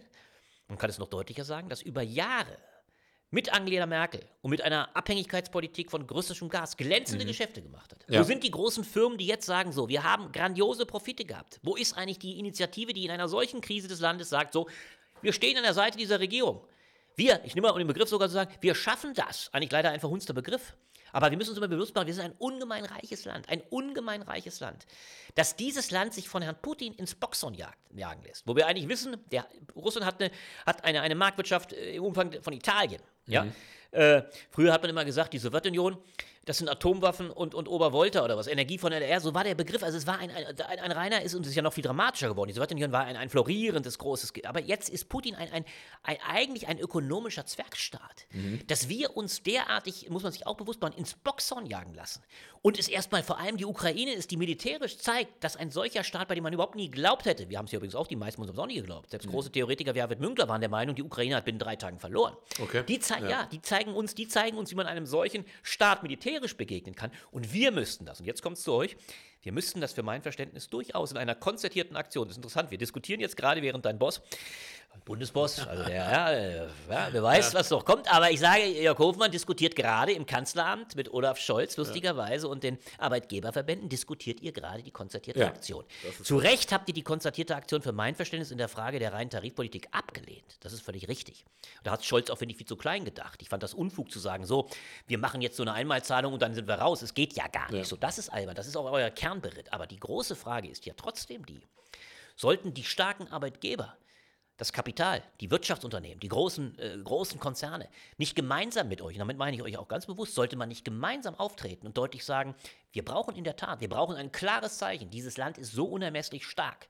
Uns zwingt ein Putin nicht wirtschaftlich in die Krise. Wir sorgen alle dafür, nämlich Kapital, Arbeitgeber wie auch starke Gewerkschaften. Wir sorgen dafür, dass hier keiner abschmiert. Das wäre ein Riesenzeichen. Und das würde ich mir übrigens auch wünschen. Ich würde mir eigentlich so, einen- so einen Aufschlag wünschen, weil das auch in der Tradition einer Verantwortung der Gewerkschaften wie auch des Kapitals für, diesen, für, diese, für diese Bundesrepublik wäre. Das war, ich habe ja das große Glück, ich habe von euch mal, also von, von der Böckler Stiftung, äh, bekam ich. Ähm, den Otto Brenner Preis verliehen. Das war mir eine Stimmt. große, große Ehre, ja, eine große Sache. 2018. Du sagst es, große, große Ehre.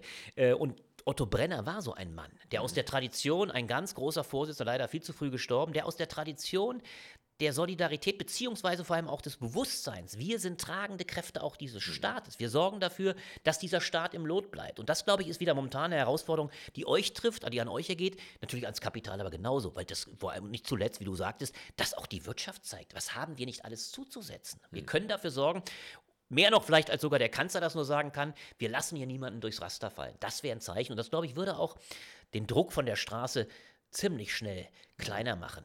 Also wenn die Leute einfach wüssten, wir kriegen die Heiz, wir kriegen die Wohnungen gewärmt, wir werden das Geld ausschütten können, dann wäre, glaube ich, sehr viel schneller Ruhe im Land. Naja, wir erleben ja, also meine Kritik war ja äh, in erster Linie auch die bei der Transformation in Gänze, also Ja. wie wir die Wirtschaft, die Industrie transformieren. Da erleben wir wenig Initiativen. Wir in der Anhörung im Wirtschaftsausschuss natürlich wieder die Ausführungen des äh, Verbandes der Industrie gehört, die der Meinung waren, man, man wäre da ja sehr autark und man würde sehr innovativ vorgehen. Ich kann dir nur sagen, meine Erfahrungen aus den letzten Jahren sind, sind die, dass die innovativen äh, Projekte, die wir dann installieren konnten, meistens aus der Belegschaft kamen, Ja, ja. auch nur durchgesetzt wurden durch unseren Druck. Äh, und gleiches gilt äh, für die Frage jetzt, wie gehen wir eigentlich damit um, dass wir seit Jahren, nehmen wir mal jetzt nicht ein Unternehmen raus, aber es gibt ein berühmtes mit einem Stern, 19 Milliarden äh, Gewinn gemacht Ja, im ja, letzten eben. Jahr, Eben. äh, wo man einfach sagen muss, und das habe ich auch im Ausschuss gesagt, Leute, wenn es dann halt nur noch 9 Milliarden sind, Ja. dann ist die Welt immer noch in Ordnung. Aber also ich vermisse da nicht nur das Signal äh, in der Wirtschaft, sondern da wird uns auch viel in die Schuhe geschoben. Ne? Also Ja, wir ja. sind sozusagen dann immer gleich ganz vorne. Ihr müsstet mal, und wenn du die ersten Reaktionen auf die Tarifverhandlungen erlebt hast, äh, wo uns gleich erklärt wurde, der Weltuntergang steht bevor, wenn wir Ja, ja. 8% fordern, dann finde ich das schon echt erbärmlich. Ich finde nochmal spannend, wir, wir müssen unbedingt noch über die sozial-ökologische Transformation, wenn sie dann noch stattfinden kann, äh, sprechen. Nochmal noch mal die Frage wichtig, ähm, glaubst du denn, äh, dass die, also ich habe jetzt nicht den Eindruck, dass die Koalition massiv bröckelt, sie streitet Nein, sich. nein. Äh, und du würdest jetzt auch nicht sagen, die, die, Nein. die fliegt uns um die Ohren. Ganz und gar nicht. Und Ja. das ist ja auch nicht nur ein Zeichen, das zur Fröhlichkeit veranlässt. Du Mhm. musst dir bewusst machen, diese Koalition wird durch Schwäche wie so viele Koalitionen, zusammengehalten. Keiner der, der drei Koalitionäre hat irgendein Interesse, dass sie platzt. Olaf Scholz hat sowieso klar gesagt, was er will. Er will 2025 wiedergewählt werden. Und wenn ein Kanzler, der gerade bei Roundabout mit seiner Partei bei 17, 18, 19 Prozent steht und gerade mal 25 hatte, äh, dann wird er sich sehr genau überlegen, wann der richtige Zeitpunkt ist. Und der ist natürlich überhaupt nie gekommen. Er hofft, dass er 24, 25 bei einem besseren Stand steht. Das war von Anfang an. Er kann Die sich gar nicht leisten, jetzt raus. Gar niemand, kann sich gar nicht leisten. Die Ja. FDP Ja. kann es sich bei Deibel, bei Deibel raus nicht leisten, weil Ja. sie äh, nun auch gewaltig verloren hat. Ja. Und die Grünen sind die einzige Partei, die natürlich irgendwann vielleicht realisieren müssten oder könnten, es geht so nicht weiter. Wir haben ja immer, und das ist der eigentliche Witz, und das ist die Ironie der Geschichte, wir haben ja immer, wir sind die Einzige, wir haben eine Alternative. Denn nach normalen Umständen würden wir sofort eine schwarz-grüne Koalition kriegen. Wir würden genau das wieder kriegen, den Wahl, das, was eigentlich bis zum Frühjahr 2021 absolut State of the Art war, äh, nämlich eine schwarz-grüne Koalition. Mit einer klaren Führungspartei CDU, CSU, die muss, die muss nicht weit, muss nicht mal über 30 kommen. Das würden die Grünen wahrscheinlich kaum erreichen, weil die sich interessanterweise strukturell die Prozente immer mit der SPD teilen. Das darf man nie vergessen. Äh, Bei einer äh, jetzt mittlerweile in der linken Mitte angekommenen grünen Partei hast du natürlich immer ein, ein, ein, ein, ein hälftiges Potenzial. Das heißt, SPD und Grüne machen sich die Wählerschaft streitig. Das hat die CDU nicht auf ihrer Seite. CDU, CSU bei aller Stärke der AfD, die ja auch ziemlich bröckelt, ist die CDU, CSU auf der recht-mittigen Seite ziemlich, ist sie Hegemon und ist allein. Das heißt, sie hat generell einen Vorteil gegenüber den beiden linksmittigen Parteien. Und das heißt, unter normalen Umständen würde genau das passieren, was bis zum Frühjahr eigentlich völlig klar war. Die CDU kann aufstellen, wen sie will, wenn er sich nicht ganz blöd verhält à la Laschet, sie wird gewinnen. Und sie würde es immer wieder. Und die Grünen würden auch mit 22 Prozent eine starke, so, aber das kann sich natürlich auch eine grüne Partei, das ist ganz klar, aus dem, aus dem, aus dem, aus dem Credo ihrer Partei überhaupt nicht leisten. Sie kann nicht äh, eine SPD, die ja in weiten Teilen in der Partei immer noch als der natürliche Koalitionspartner gilt, das tat sie übrigens davor nicht unbedingt bei Robert Habeck. Auch die Grünen sind alle davon ausgegangen, dass eigentlich normalerweise Schwarz-Grün zustande kommt. Und auch bei anderen, bei Kretschmann schon lange nicht. Da war die Überlegung, na, wenn wir eine starke Union haben, können wir das vielleicht sogar stärker machen. So, aber die pa Parteibasis würde die Grünen natürlich abstrafen. Also, um es mal historisch zu parallelisieren, ist übrigens auch ein hochspannendes Datum, was bald kommt. Vor 40 Jahren war die große Wende der FDP aus der Koalition mit der SPD zu, äh, zur Union zurück, also kurz nach, deinem, nach deiner Geburt, 82. So, da galt die FDP natürlich als sofort als die Umfallerpartei. Und weite Teile der FDP sind anschließend zur F SPD gegangen. Verheugen, viele andere, Adam Schwetzer und so weiter, also haben die FDP verlassen, weil sie eigentlich eine FDP wollten, die sozialliberal war. Das war ein, ein riesiges Problem für die FDP. Sie hat Prozente verloren und die Grünen würden genauso Prozente verlieren, wenn sie zur CDU. Das heißt, auch die Grünen sind gezwungen, nach dem alten Wort, Manche lieben den Verrat, aber niemand liebt den Verräter. Wenn die Grünen rüber machen würden zur Union, würden sie verlieren. Das heißt, es kann sich keiner der drei Parteien es überhaupt nur leisten. Das heißt, die müssen, die sind, die sind verdammt, bis 2025 durchzuhalten. Und das macht natürlich gegenwärtig auch angesichts einer schwachen Regierung die Opposition so stark. Es ist ja nicht nur die Stärke, übrigens war der Parteitag trotzdem recht interessant. Wir sprechen ja kurz nach dem CDU-Parteitag.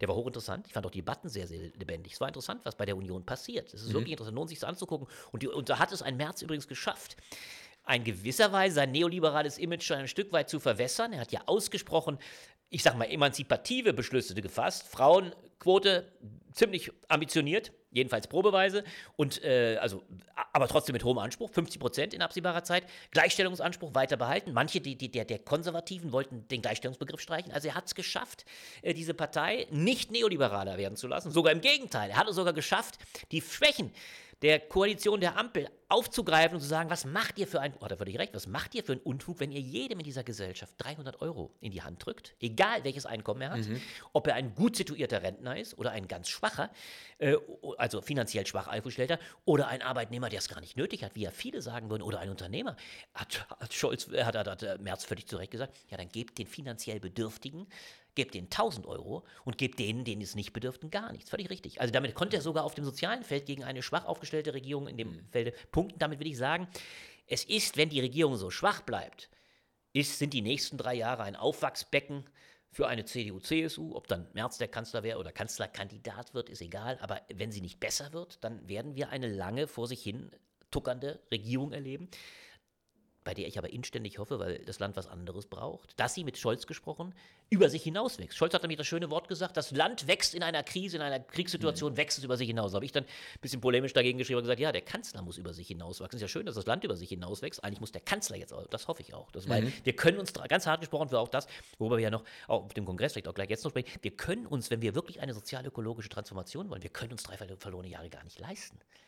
Ja, gar nicht leisten, völlig ausgeschlossen. Das, das, ja, das ist der Punkt, äh, weil wir da ja, könnte man auch lange drüber sprechen, eh schon ein paar Jahre Verzug Verloren. haben. Du hast es auch in dem letzten so. Gespräch wunderbar, ja. mit, mit, Bettina hast du es wunderbar angesprochen, fand ich völlig richtig. Ich fand das auch angerührend. Ich fand das, merkte man auch, wie, wie du dran hängst, als du klar sagtest, äh, meine sechs und acht Jahre alten Töchter, die hast du ja wortwörtlich angesprochen, die werden sich weiteres Verzögern nach diesem Sommer nicht leisten können. Dein Wort, ja. glaube, du hast wortwörtlich, glaube ich, gesagt, wer diesen Sommer nicht jetzt ernst nimmt, und nicht begriffen hat, was es uns, was die Stunde geschlagen hat, dem ist auch nicht zu helfen. Aber ich sag dir leider, und das ist mein, mein deswegen bin ich eigentlich ziemlich an manchen Punkten sehr pessimistisch. Wir haben schon so viele Sommer verdrängt. Hm. Die Bevölkerung wird meiner Befürchtung nach auch diesen Sommer wieder verdrängen. Wenn wir in den Winter kommen, wird sich manch einer an diesen wunderbaren Sommer erinnern und sagen, oh, wie, wie schön warm. Da war schön warm. Ja, war äh. schön warm. Haben wir nicht wunderbare Tage gehabt? Und das ist ja auch die perverse Ambivalenz. Hm. Zum Teil war es wie in Italien diesen Sommer. Das ist so, natürlich, dass der Rhein kein Wasser mehr hatte, das wissen wir auch. Aber denke beispielsweise wie, denk nur an ein anderes Beispiel, was haben wir nicht alle, hat uns ja auch, muss man dazu sagen, hat uns auch nicht alle so betroffen, was haben wir alle verdrängt, das vor einem Jahr das Ahrtal aussah wie ein Kriegsgebiet. Ja. Alles verdrängt. Also das heißt, wir sind in der ökologischen Frage zur Verdrängung in der Lage, die, die, die, dramatisch sind. Und deswegen kann man nur hoffen, in der Tat, da muss der Druck her, da muss euer Druck her, da muss im Zusammenspiel, habt ihr ja auch alles auf, auf, auf, eurem, auf eurem Zettel, im Zusammenspiel mit den ökologischen Bewegungen muss tatsächlich Druck gemacht werden, damit dieses Transformationsprojekt in ökologischer Hinsicht nicht im Zuge des Krieges völlig unter die Räder kommt. Hm. Naja, ich fand diesen Sommer schon, schon nochmal bemerkenswerter, weil du einfach, ähm, ob es am, am Gras, an den Blumen, ja, äh, einfach gesehen hast, wie, wie krass diese brutal, Dürre war brutal.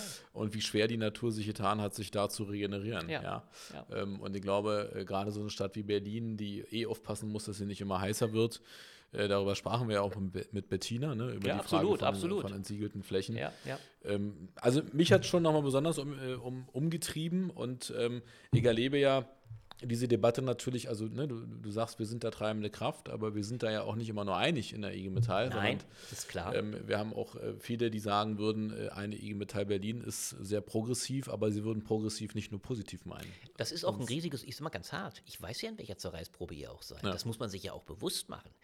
Die Brutalität ist natürlich und besteht für euch darin, dass ihr und im Kern sogar, gerade eure Gewerkschaft, deswegen finde ich sie aber auch so entscheidend, dass ihr in einer alten, man hart gesprochen, fossilistischen ja. äh, äh, Sparte steckt, mit all den äh, Wachstums- ja, brutalerweise auch Notwendigkeiten. Der Kapitalismus, mhm. das ist ja die Grundfrage. Der Kapitalismus hat das große Problem, dass er ständiges Wachstum braucht. Weil im Zuge der Fortschritte, Technologisierung, setzen wir ständig Arbeitskräfte äh, frei. Und um die wieder in Beschäftigung zu bringen, muss er wachsen, muss er neue Arbeitsplätze. So, diese Logik, aus der kommt ihr nicht raus, in gewisser Weise, verstehe ich auch. Weil sonst, ihr habt es ja zu Recht auch hart diskutiert, äh, der Zug nach rechts auch in der, in, der, in der Arbeitnehmerschaft natürlich da ist. Also der harte Kampf um die Frage, wer driftet uns ab? Und gerade im Osten, ja, ich meine, wir wissen ja auch um die Zahlen derer, da ist die Gewerkschaft, da habt ihr ja alle selbst genau untersucht, äh, keine Ausnahme. Eure Zahlen auch von, von, von Rechtswählern entsprechen ziemlich genau dem Bundesschnitt. So, das heißt also, diese Sorge, wie können wir es in Übereinstimmung bringen, dass wir einerseits die soziale Basis wieder erhalten, aber auf der anderen Seite ökologisch nachher. Das ist ein Riesenproblem für euch. Und deswegen finde ich es aber wirklich auch so mutig, habe ich immer auch gesagt, dass ihr trotzdem euren Leitsätzen nach eben sagt, wir wollen demokratisch, ist auch wichtig, wir wollen ökologisch, also sozial, demokratisch, ökologisch transformieren. So war euer ja. Leitsatz. Und das finde ich schon ein sehr ambitioniertes Programm. Aber ja. es bedeutet eben auch, und das ist das, glaube ich, was aber wirklich für die gesamte Gesellschaft notwendig ist, es bedeutet eben auch, der eigenen Arbeitnehmerschaft äh, und den, damit auch den Mitgliedern was zuzumuten. Wie wir uns alle zumuten müssen, nämlich die Grundfrage, äh, kann dieses Wachstum immer weitergehen? Das ist wirklich die Grundfrage. Und das ist die ökologische Frage. Und das, deswegen bin ich da mit der Stapelkrise eben auch nicht so einfach. Wäre ja schön, weißt du, wenn diese Stapelkrise so da drüber ginge, ja, das stapelt sich nichts. In gewisser Weise, gerade was diese Debatte um Kipppunkte im Ökologischen anbelangt, erleben wir, dass diese, dass diese ökologische Krise äh, dramatisch ausgreift, dass sich auch die ganzen, äh, der IPCC, also der Weltklimarat, hm. Die haben sich leider in ihren Perspektiven, in ihren Projektionen nach positiv geirrt, also im Positiven geirrt. Die haben die negative Sache zu schwach angenommen. Mittlerweile erleben wir, dass die Kipppunkte viel schneller kommen. Mhm. Auch in diesem Wahnsinnsjahr, wir haben ein irres Jahr, es ist 50 Jahre nach dem großen Bericht des Club of Rome, 72 kam der raus und da hast, hast du vorhin zu Recht erwähnt, wir haben Jahrzehnte verloren. Wir haben mhm. sie unwahrscheinlich verloren und deswegen ist, ist die Transformation so, so massiv dringend, dringlich. Ja. Ich meine, in dem Segment ist es natürlich auch noch entscheidend, sich die Frage zu stellen, äh, wie müssen wir in Zukunft überhaupt arbeiten? Ne? Ja, wie, wie, viel Arbeitszeit genau, ist genau, notwendig? genau. Was ist eigentlich Wertschöpfung? Und Ja. die Frage von, von äh, immerwährendem Wachstum. Ja. Na gut. äh, Ihr habt die Debatten aber alle geführt. Ja, du hast ja. auch, du hast Angriffspunkte, deswegen ist es hochspannend. Damals war legendär eure große Debatte, ich glaube es war 73 Oberhausen, der Kongress mit Erhard Eppler als einer treibenden Mhm. Kraft, der damals, der ohnehin ganz wichtig ist, schrieb, leider ist er dann im Putin-Diskurs Russland ist völlig abgedriftet, aber, aber, da, aber trotzdem großer Vordenker, muss man wirklich sagen, der ökologische Vordenker der SPD. Der hat euch damals den Begriff der Lebensqualität Lebensqualität und, und, und eine andere, andere Wertmaßstäbe ins Stammbuch geschrieben. Hat gesagt, da wurde die Debatte sehr progressiv von euch geführt. Anfang der 70er übrigens in einer großen Diskussion generell. Damals war das ganze Land, ist auch hochinteressant, übrigens auch die FDP. Ganz anders eingestellt. Dahrendorf, große Intellektuelle, die, die, die Freiburger Thesen der FDP. Damals wurde darüber diskutiert, das Wachstum so nicht. Alles hoch, hoch progressiv im wahren Sinne. Heute haben wir eine reaktionäre FDP leider dagegen. Eine FDP, die Freiheit nur denkt als, als Freiheit der Autofahrer. Ja, ein, ein Porsche, ein Porsche-Liberalismus, wo, könnt ihr jetzt spötteln, wo Herr Lindner demonstrierte, dass er äh, von seiner geliebten, angefrauten Frau, der Vater fuhr den Porsche vor, vor der, vor der, vor der, vor der Kirche, Lindner na, übernahm die Frau mit dem Porsche. Also das ist der Liberalismus einer FDP, keinerlei Einschränkung. Das ist dramatisch. Deswegen ist diese Regierung zum Teil auch so blockiert. Und man kann nur hoffen, dass da die FDP wieder diesen Gedankengut der 70er Jahre aufnimmt. Und ihr habt es aber auch ein Stück weit in Tradition. Aber ich glaube auch, diese materialistische Seite, die sich dramatischerweise auch nach 89 eher stärker herausgebildet hat, also ein sehr stark materialistisches Denken, das gilt es tatsächlich in Frage zu stellen. Und das ist natürlich für euch enorm schwierig, das weiß ich. Und deswegen finde ich es trotzdem so ambitioniert, dass ihr das zumindest äh, überlegt und, und dass ihr da dran seid. Aber es wird uns durch den ökologischen GAU oder diese Krise wird es uns regelrecht aufgezwungen. Naja, ich finde, da stecken auch Chancen drin. Also wir machen Ja. es ja sozusagen ähm, einerseits äh, mit, mit Blick auf die Zukunft der Kinder. Und ich finde, die Diskussion, also ähm, nochmal, um auf diesen Wirtschaftsausschuss zurückzukommen, eine Frage, ähm, die ich schon auch bemerkenswert fand, war, ähm, was, was eigentlich der Anteil der Beschäftigten an der äh, Transformation. Äh, und zum Teil ist ja so, dass also bei Mercedes äh, haben wir in einer der ersten Debatten ähm, sehr klar gemacht äh, mit dem Betriebsrat, dass wir nicht kämpfen werden für den Erhalt des Verbrenners. Ja, ja.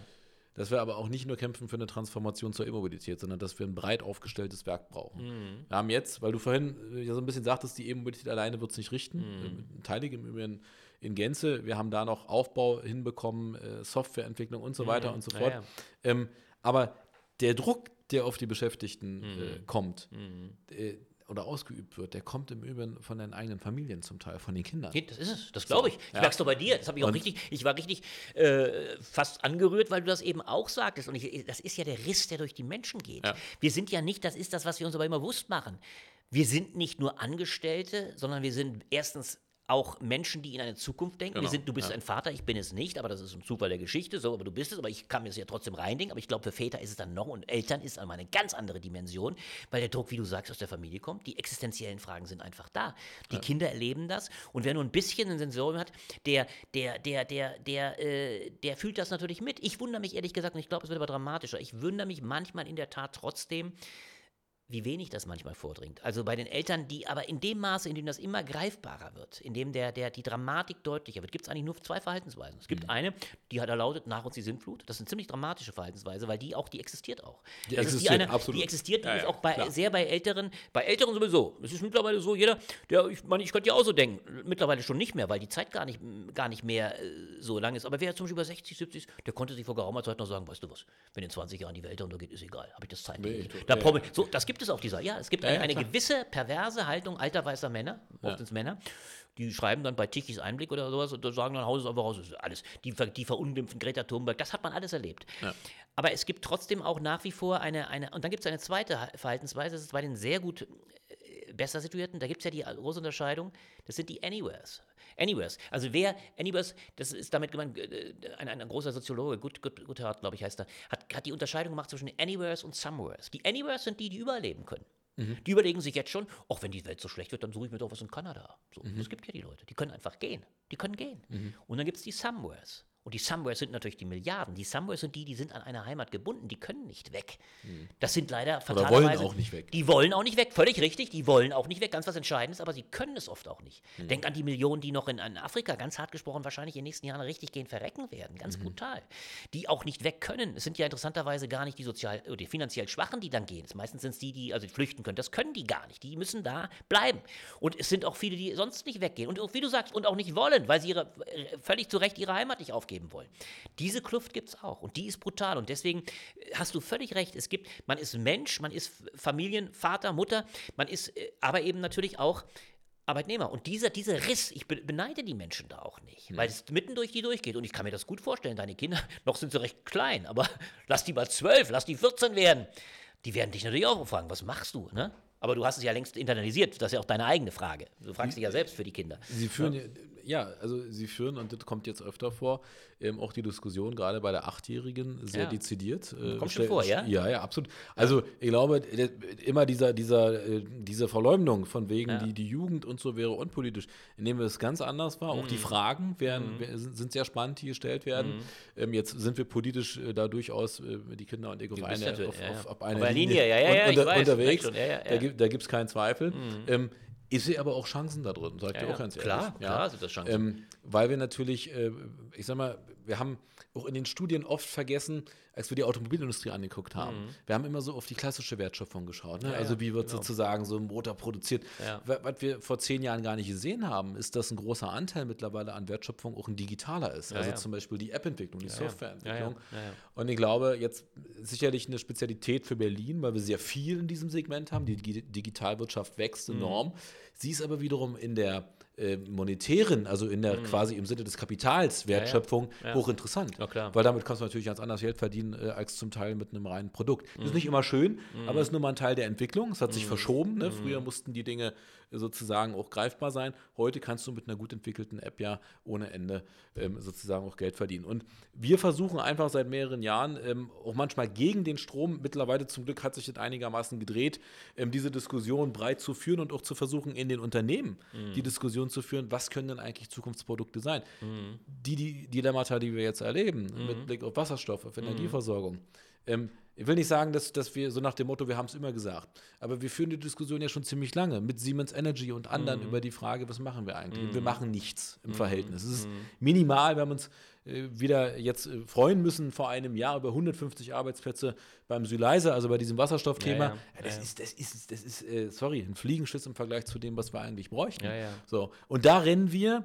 Und, und da, also ich hader auch noch mit dem Begriff Stapelkrise. Nochmal, habe ich ihn nicht erfunden, aber da stapelt sich für mich Mhm. Ja. wieder das Dilemma. Äh, Wenn man so sieht, es stapelt sich alles auf. Du hast recht, es wächst immer mehr So, im Himmel, gar ja. keine Frage. Weil, ja, weil diese, wenn man das angegangen wäre, schon vor, vor, vor mehreren Jahren, dann hätten wir heute diese Abhängigkeit nicht. Es hätte, es hätte auch nicht alles verhindert, das muss man auch ganz klar sagen. Deswegen, ähm, ich habe das auch schon mal in irgendeinem Podcast gesagt und ich stehe auch dazu, wir werden, äh, können wir uns heute noch nicht vorstellen, wir werden irgendwann mal eine Vollzeit haben, die, wenn, wenn die 25 Stunden umfasst, dann ist viel. Das glaubt kein Mensch heute, aber äh, Ja, mein die Frage ist nur, wie, wie, wie kannst du dann und wie willst du dann konsumieren?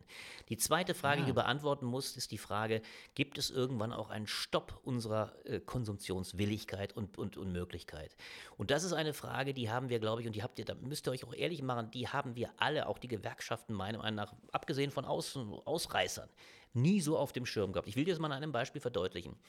Als der Pi starb, der ja nun ein knallharter Hund war, aber durchaus, äh, ja, auch mit seinem Laden ja was gerissen hat, dann wurden ja Bilder gezeigt von ihm. Viele, viele Bilder, was er also, wie hart er da mit seinen, mit seinen ähm, Leuten da auch umging. Aber, aber mehr Bilder natürlich des Glanzes, welche Autos er. So, es gab ein Bild, das hat mich äh, wahnsinnig angesprochen. Das war ein Bild aus dem Jahre 2000 oder 2001, du weißt es wahrscheinlich sogar genauer. Da wurde er gezeigt mit einem 1-Liter-Auto. Ein 1-Liter-Auto. Hätte man damals die, die Souveränität gehabt, wir haben ein solches Auto, was ökologischen Standards total genügt, und hätte nicht, und da könnt ihr euch, glaube ich, nicht schöner machen, als ihr seid, hätten wir nicht den Deal gehabt, übrigens immer von Merkel auch betrieben. Merkel hat ja nie irgendwas auf europäischer Ebene anbrennen lassen, wenn es darum ging, die deutsche Automobilindustrie zu verteidigen. Das war das absolute Prinzip. Es hat übrigens auch niemand Merkel derartig Beifall geklatscht wie die deutsche Automobilindustrie. Das waren frenetische Chöre. Die Dankbarkeit kannte keine Grenzen. So. Und auf dieser Ebene, übrigens wird auch manch einer gewusst haben, was da überall gefaked wird, auch von den Gewerkschaften. Es gab eine gemeinsame, äh, geschlossene Haltung, wir werden dieses Produkt deutsche Automobilität, äh, Verbrenner betreiben, solange es irgend geht. Und übrigens auch so hochgejatzt es irgend geht.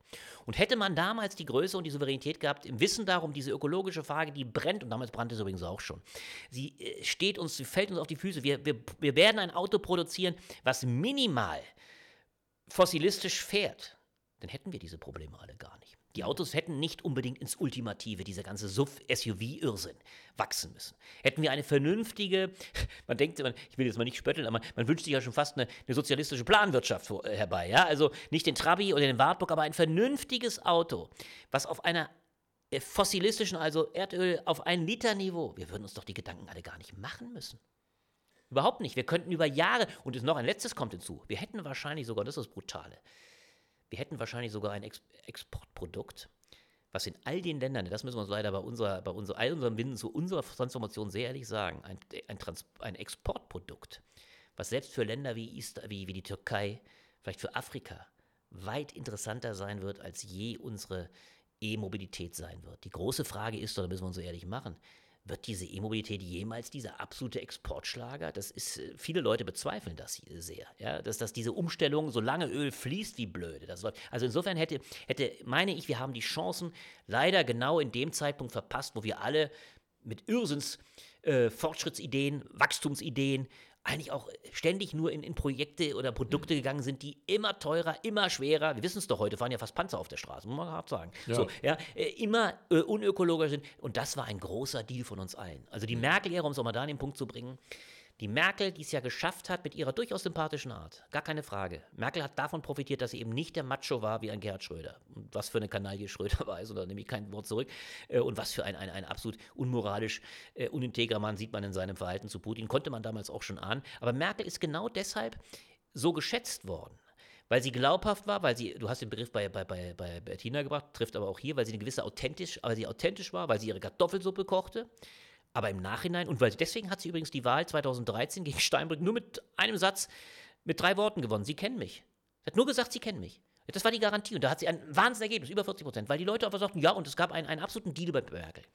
Sie kennen mich, ich mache das solide, ich sorge für ordentliche Einkommen und sie lassen mich schön in Ruhe. Das war unser aller Deal. Wir haben uns doch alle gar nicht politisch interessiert.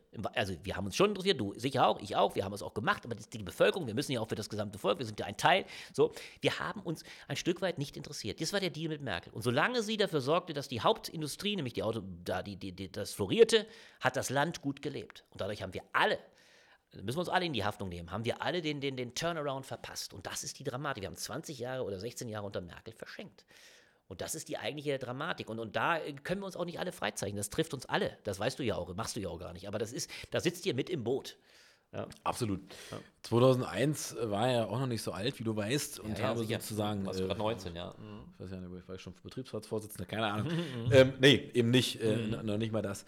Ähm, mhm. Nein, darum geht es auch gar nicht, jetzt, jetzt zu sagen, wir, äh, das weißt du selbst, wir haben da nicht alles richtig gemacht, gibt es keinen Zweifel. Mhm. Ist auch das Dilemma, was wir heute noch haben, in dem Abwägen zwischen ich würde es mal so eiskalt formulieren, zwischen alter und neuer Welt. Ist gar nicht so einfach, ja, ja, weil die Frage, die Frage ist, wie neu ist eigentlich die neue Welt? Wie gut ist sie überhaupt? Das wissen wir in Teilen ja, nicht.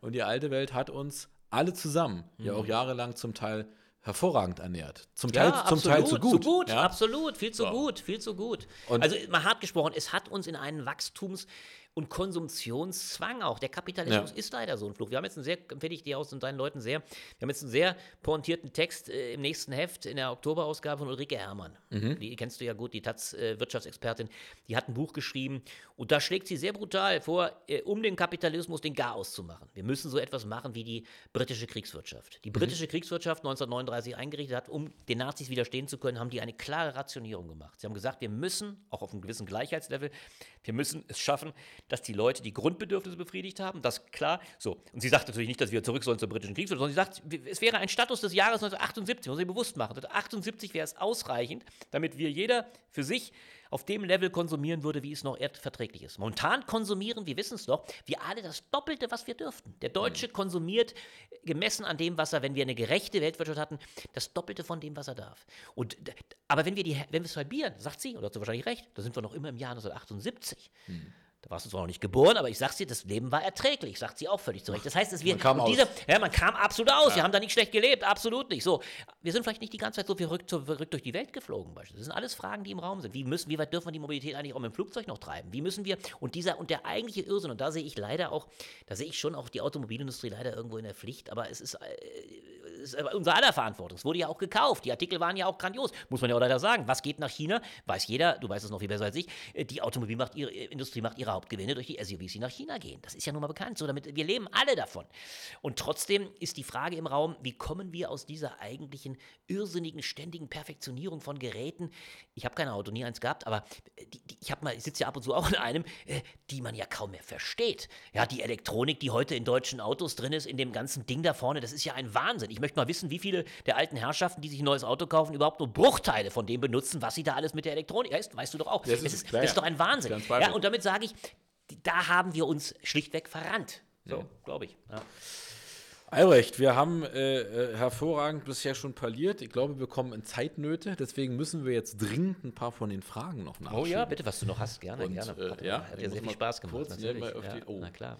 Deswegen reden wir noch ein bisschen ähm, grundsätzlich über die Rolle von Gewerkschaften, Ja, über die sozial-ökologische Transformation. Ja. Der Punkt, den du eben angesprochen hast, der ist natürlich eine grundsätzliche Frage, wie viel Konsum ist nötig? Wie Ja, viel, Ähm, also ich finde, man merkt schon auch selber, dass ein Teil davon ähm, ist vielleicht jetzt so eine Sinnfrage, ne? auch mit Blick, ob man jetzt Kinder hat oder nicht, darum geht es vielleicht gar nicht, aber wie viel man auch anderen Dingen beimisst. Das ist, ähm, ein, das ist ein Riesending, absolut. Mhm. Da, da spürt man schon, äh, dass sich da Dinge auch verschieben. Ja, klar, Ja? klar. Ähm, äh, und ich sag mal, am Ende des Tages, äh, ja, du kannst gut essen, äh, du brauchst es irgendwie warm, Mhm. Ja, ja, äh, genau. ein schönes Bettchen. Genau. Und dann brauchst du noch ein bisschen was für die Sinne. Also Ja. ähm, es ist so, da. Da, ist, da ist weniger mehr. Deswegen. Ähm, Ja, das sagst du so. Du bist lustig, Jan. Ja, Moment. Das sagst du so, das überzeugt mich sehr. Das ist auch ganz meine Meinung. Da sind wir voll beieinander. Aber sag das mal einem großen Teil dieser Gesellschaft. Das ist leider nicht so. Diese Gesellschaft ist so auf Wachstum und auf, auf, auf Konsum getrimmt. Und das ist lustig, du hast es vorhin gesagt. Du hast, ich kann mich daran ja auch genau erinnern, ich war natürlich dann bei euch in den Konsum, also nicht bei euch, aber im, ich bin ja in den Osten dann in den Konsum Ja. gegangen. Und das Interessante, das Frugale, da gab es ja nichts. Und es wurde dann aber schon damals von sehr klugen Intellektuellen, Dorothee Sölle sagte das, das was, und das haben die Ossis, oder Entschuldigung, das, der Begriff ist immer so eingängig, aber die Ostdeutschen, die dann rüberkamen, haben das auch so erlebt. Die konnten sich in der ganzen Konsumlandschaft ja kaum mehr äh, auskennen. Die, dieser Massen, diese Massenmöglichkeiten des Konsums waren so erschlagend, dass dann viele auch sich erst waren viele auch abgeschreckt. Es gab viele Intellektuelle, die auch sagten, das ist ja gar nicht dieser reine Konsumismus des Westens, schreckt uns auch wieder ab. Und äh, also damit will ich sagen, trotzdem haben wir das so verinnerlicht. Das dürfen wir, glaube ich, nicht unterschätzen. Also die, die äh, sind ja auch große Freiheiten, dürfen wir auch nicht negieren. Reisefreiheiten, die uns wahnsinnig, denk mal an diese, diese, diesen Verbrauch, den wir über diese verfluchten Flüge haben. Das ist irre. Das ist also, das sind schon Dinge, Freiheitsdinge, die wir verinnerlicht haben. Und das, was du sagst, was ich absolut teile, was braucht der Mensch eigentlich, um glücklich zu sein? Könnte viel weniger sein, aber es ist trotzdem, glaube ich, ziemlich internalisiert. Nur ein Beispiel, ganz konkret. Ich habe das mal in einem anderen Sachen, anderen Mal gesagt. Wer würde behaupten, dass die seit Jahren so unfassbar boomenden äh, Riesenkreuzfahrtschiffe Ja. die Menschen alle glücklich gemacht, viel glücklicher gemacht hätten. Könnte doch keiner ernsthaft behaupten. Und trotzdem, glaube ich, würde fast ein Aufschrei durch die Landschaft gehen, wenn du Leuten jetzt sagst, ihr könnt nicht mehr Kreuzfahrtschiffe fahren. Damit das ist, du kriegst sofort eine Verbotsdebatte. Die Verzichtsdiskussion zu führen, wie, wie es uns beiden wahrscheinlich ein Anliegen wäre, ist riesig schwierig. Ja. Ja, wobei ich glaube, da müsste man nochmal noch mal je nach Milieu auch schauen. Ja, also ja. Ähm, Konsum äh, ist ja, also Konsum sozusagen ist ja nicht abhängig von, äh, ob besonders teuer oder nicht, sondern Konsum heißt ja auch oft, dass ich Dinge, die ich eigentlich nicht brauche, glaube dann doch zu brauchen. brauchen, ne? genau. Also ist ja auch Teil der Werbung. Ich, Produkte, Bedürfnisse werden erzeugt, werden Genau, gemacht. von Absolut. Dingen, von denen du- Absolut. von denen du nie Nie wusstest, was wusstest, dass dass du du sie hast, dass du die So. brauchst. Und Ja. ich glaube, da hast du, also äh, Köpenick äh, geboren, aber groß geworden in Marzahn, was schon auch ein sozialer Brennpunkt Mhm, war. Ähm, meine Wahrnehmung war da oft, dass, dass da Konsum auch ein Ausgleich war. Mhm. Ähm, der war ja nicht auf einem hohen Level, aber äh, natürlich ohne Ende Dinge, die kein Mensch eigentlich brauchte, Mhm. äh, die einerseits äh, Statussymbole waren, äh, ne, klar auf einem kleinen, Mhm. Ja, ja. kleinen Niveau, manchmal aber auch einfach die Ablenkung. Und da würde ich, äh, das führt jetzt zu weit, aber da hat mich dann dein, ähm, dein Plädoyer für den starken Staat wieder sozusagen ähm, äh, überzeugt. Ich glaube, da geht es darum, dass man erstmal so ein paar Grundbedürfnisse aber auch Absichert, muss. da hast du völlig recht. Und das muss er du- jetzt, klar. So, und, und Ja. wenn, wenn du da einfach schaust ähm, auf die unterschiedlichen Lebenswelten und jetzt mal gar nicht kritisch, aber schau dir unsere Tarifverträge an, Mhm. äh, wie du bei uns, also bei uns ein Facharbeiter, ähm, der, der zählt nicht zur armen Schicht. Um Gottes Willen, also bei weitem eben, nicht. Eben, eben. Vergleiche den aber jetzt mit jemandem, der im Handel arbeitet, Ja, der im Verkauf genau. arbeitet, der vielleicht nicht mal die Hälfte des Einkommens hat. Und ich glaube, das, das sind Sachen, auf, auf die man eigentlich noch viel klarer gucken müsste. Ja. Wir kommen alleine nicht dazu, weil die Ja. Stapelkrise, jetzt nehme ich es nochmal ja, sozusagen, so. Uns. Uns, uns immer ein Stück davon wegführt. Wenn aber die Frage von, äh, also zum Beispiel meine tiefe Überzeugung, äh, da würde wahrscheinlich Franziska Giffer jetzt aufschreien, ist, dass Wohnen in meinen Augen Daseinsversorgung ist. Ja. Ja. Ähm, ich finde auch die Frage von, wie viel Wohnraum, äh, da wird man mich jetzt für prügeln, weil Mhm. es ist einmal gesagt, ist durchaus eine, eine, eine- Debatte würdig. Ja, natürlich ist es so, das. Ja? Klar, Warum klar. müssen Leute in 150 Quadratmeter wohnen alleine, Alleine, und, und andere haben keinen Platz? Ähm, und so geht es weiter, äh, Mhm. wenn wir sozusagen, äh, mit Bettina haben wir ja auch gesprochen über integrierte Mobilität. Mhm. Ähm, entscheidend ist doch für, für den Menschen, dass er in der Lage ist, von A nach B zu kommen. Absolut. Ähm, ich glaube, ich bin jetzt selber wieder, wieder sehr viel auch mit der Bahn gefahren und stelle so ja fest, äh, muss man mal positiv sagen, es macht auch was mit dem Körper. Man Mhm. Ja, bewegt ja. sich ein bisschen ja, mehr. ja. Also von daher, ich finde die Debatte nicht so abwegig, äh, sie zu führen und deswegen glaube ich auch, dass diese verkürzte Vollzeit Mhm. perspektivisch, also da glaube ich an das Gute im Menschen. Diese Frage von, man, man kümmert sich wieder mehr um, um kreative Dinge, ne? man macht Musik, äh, liest, liest mehr Bücher. Ich weiß nicht, also du, du bist ja sozusagen, äh, ist jetzt keine Abwertung, aber ich nenne dich jetzt mal Intellektueller. Äh, und als Intellektueller. Wenn du mich sogar nennen willst, ich würde das nicht als Abwertung be be begreifen, aber ich bin sehr d'accord. Wenn du es meinst, mir das zu zusprechen zu können, dann, dann nehme ich das du, gerne du an. weißt als ja, was ich meine. Ja, ja, ich weiß, was du und, meinst. Und du, ja. du musst ja oder darfst viel lesen. Ja, ich ich hab- sag ja, dir, ja. Ähm, dass, dass mir viele Leute berichten und mir jetzt manchmal selbst so, dass ich dann, wenn ich abends dann denke, jetzt mal schön lesen, völlig fertig, einfach ja. nur eins feststelle, Ja. das ist der beste Schlafbeschleuniger der Welt. Ich weiß das. So. Und also ich, ich glaube, und, und da fehlt mir manchmal dann auch der Bezug eben zu Kreativität, zu Kunst. Das kommt ja viel zu kurz. Ne? Ich teile das ja alles. Das Problem ist nur, du hast es selber beschrieben. Diese Gesellschaft, der Kapitalismus, kann man auch sagen, hat eine unwahrscheinliche Raffinesse in der permanenten Besetzung von Räumen, auch kapitalistischerweise. Das stimmt, ja. Also, das könnte man, es gibt einen grandiosen, kann ich wirklich jedem auch, der zuhört, empfehlen. André Gorz, der hat das grandios beschrieben, großer französischer Intellektueller, wirklicher Intellektueller, der beschrieben hat, wie der Kapitalismus sich immer wieder neue Bereiche erschließt. Und ich sage dir ein letztes, und das ist vielleicht der dramatischste Bereich, den es zu meiner Zeit gar nicht in dem Maße oder überhaupt nicht gab. Der Kapitalismus hat sich nämlich auch mittlerweile die Gedanken völlig erschlossen. Die Tatsache, dass wir jede Sekunde, also eure jüngere, auch dem jungen Kollegen hier, der uns auch äh, zu, äh, äh, eure Generation permanent on the line ist. Permanent hört, konsumiert. Ob, äh, ist ja, wir wissen mittlerweile auch, was es an Energie frisst. Wir haben ja zeitweilig gedacht, die Digitalisierung, die ist ja so toll, verfrisst keine Energie. Wir wissen mittlerweile, was für AKWs und Kernkraftwerke wegen, wegen des Konsums von Podcasts, von, von Streaming und so weiter gefressen werden. Und da hat der Kapitalismus, nachdem er eigentlich alles schon äh, erobert hatte, hat er noch den letzten Rest, nämlich die Zeit, die man hat, wenn man aufwacht, die man vielleicht auch für ein gutes Buch gebrauchen könnte, die hat er sich auch noch organisiert. Das heißt, es gibt also auch Mechanismen, und das ist die Perversität im Kapitalismus, in der Konsumgesellschaft oder na, Marktwirtschaft ist doch viel zu verhandeln. Nein, es ist der Kapitalismus. Er holt sich noch das Letzte, was nicht ökonomisiert ist. Und da hast du völlig recht, ich bin ganz bei dir. Es braucht eigentlich auch, und ich fände es großartig, wenn ihr das auch machen würdet, es gäbe eine große, müsste eine große Debatte über ein Genug geben. Was ist genug? Und da gibt es bloß auch einen großen Haken. Ich glaube, du würdest viele Menschen erleben, die mit der freien Zeit gar nicht mehr so leicht umgehen können. Weil sie so gewöhnt sind, auch ständig zu konsumieren. Auch die, die, der, der, der, der, Wahnsinn der, der, der, der ständigen On-the-Line. Und so sehr ich das gut finde mit dem Podcast, finde ich toll. Vielleicht mache ich eines Tages auch nochmal einen. Aber und das ist auch großartig, dass du es machst und dass ihr, dass ihr hier äh, die Leute auf die Weise erreicht. Das ist ja Ziel der Übung und sie man auch politisiert. Aber es wäre manchmal auch gut, wenn auch diese jüngere Generation überhaupt mal nichts konsumiert. Es gibt, es ist trotzdem auch eine Form des Konsumierens. Auch das Hören ist meiner Meinung nach eine Form des Konsumierens. Und es da mal zurückzugehen und zu sagen so, wir brauchen, wir, wir müssen uns rausnehmen. Wir müssen, äh, ja, ich bin total für die Arbeitszeitverkürzung. Die letzte Frage, die natürlich da unbedingt aber auch anschließt, und das ist eine Debatte, die ihr führen müsst. Es kommt immer eine große Debatte um die Frage des Lohnausgleichs. Und du weißt selber, dass es Grenzen gibt bei der Frage, wie können wir da zurückgehen. Ein richtiger, mutiger Schritt wäre natürlich zu sagen, so, wir müssen viel mehr reduzieren. Bei Verlust ein, eines Gewissens, eines gewissen Wohlstandsniveaus vielleicht sogar auch, auch um die Leute wieder in Arbeit zu bringen. Wenn gerade in euren Branchen ja durch den, ihr, ihr verliert ja an Arbeitsplätzen, weil die die E-Mobilität bekanntermaßen weniger Arbeitsplätze braucht, ja, vielleicht müssen wir auch eine Debatte darüber führen, kann es ein bisschen weniger sein. Ne? Ja, wo- wobei wir dann natürlich auch schon, da sind wir dann wieder im klassischen ja. Segment in der Umverteilung. Ja, aber ist ein Ähm, Riesenthema auch, äh, bei, auch bei euch. Du weißt doch selber, nur mal als Beispiel, du hast es ja selber angesprochen, der Facharbeiter, um es mal klar zu sagen, wir wissen es Ja. beide. Ein guter Facharbeiter beim, beim Benz, äh, äh, der verdient weit mehr als ich als kleiner äh, Blätterredakteur, um es auf den Punkt zu bringen. Das sind keine schlecht verdienenden Leute. Also die Solidaritätsfrage, und zwar auch da ganz auf euer Originäres, diese Solidaritätsfrage stellt sich natürlich immer in Richtung des Kapitals und zur Richtung der Großverdiener, auch Kapitaleinkünfte, Aktien etc.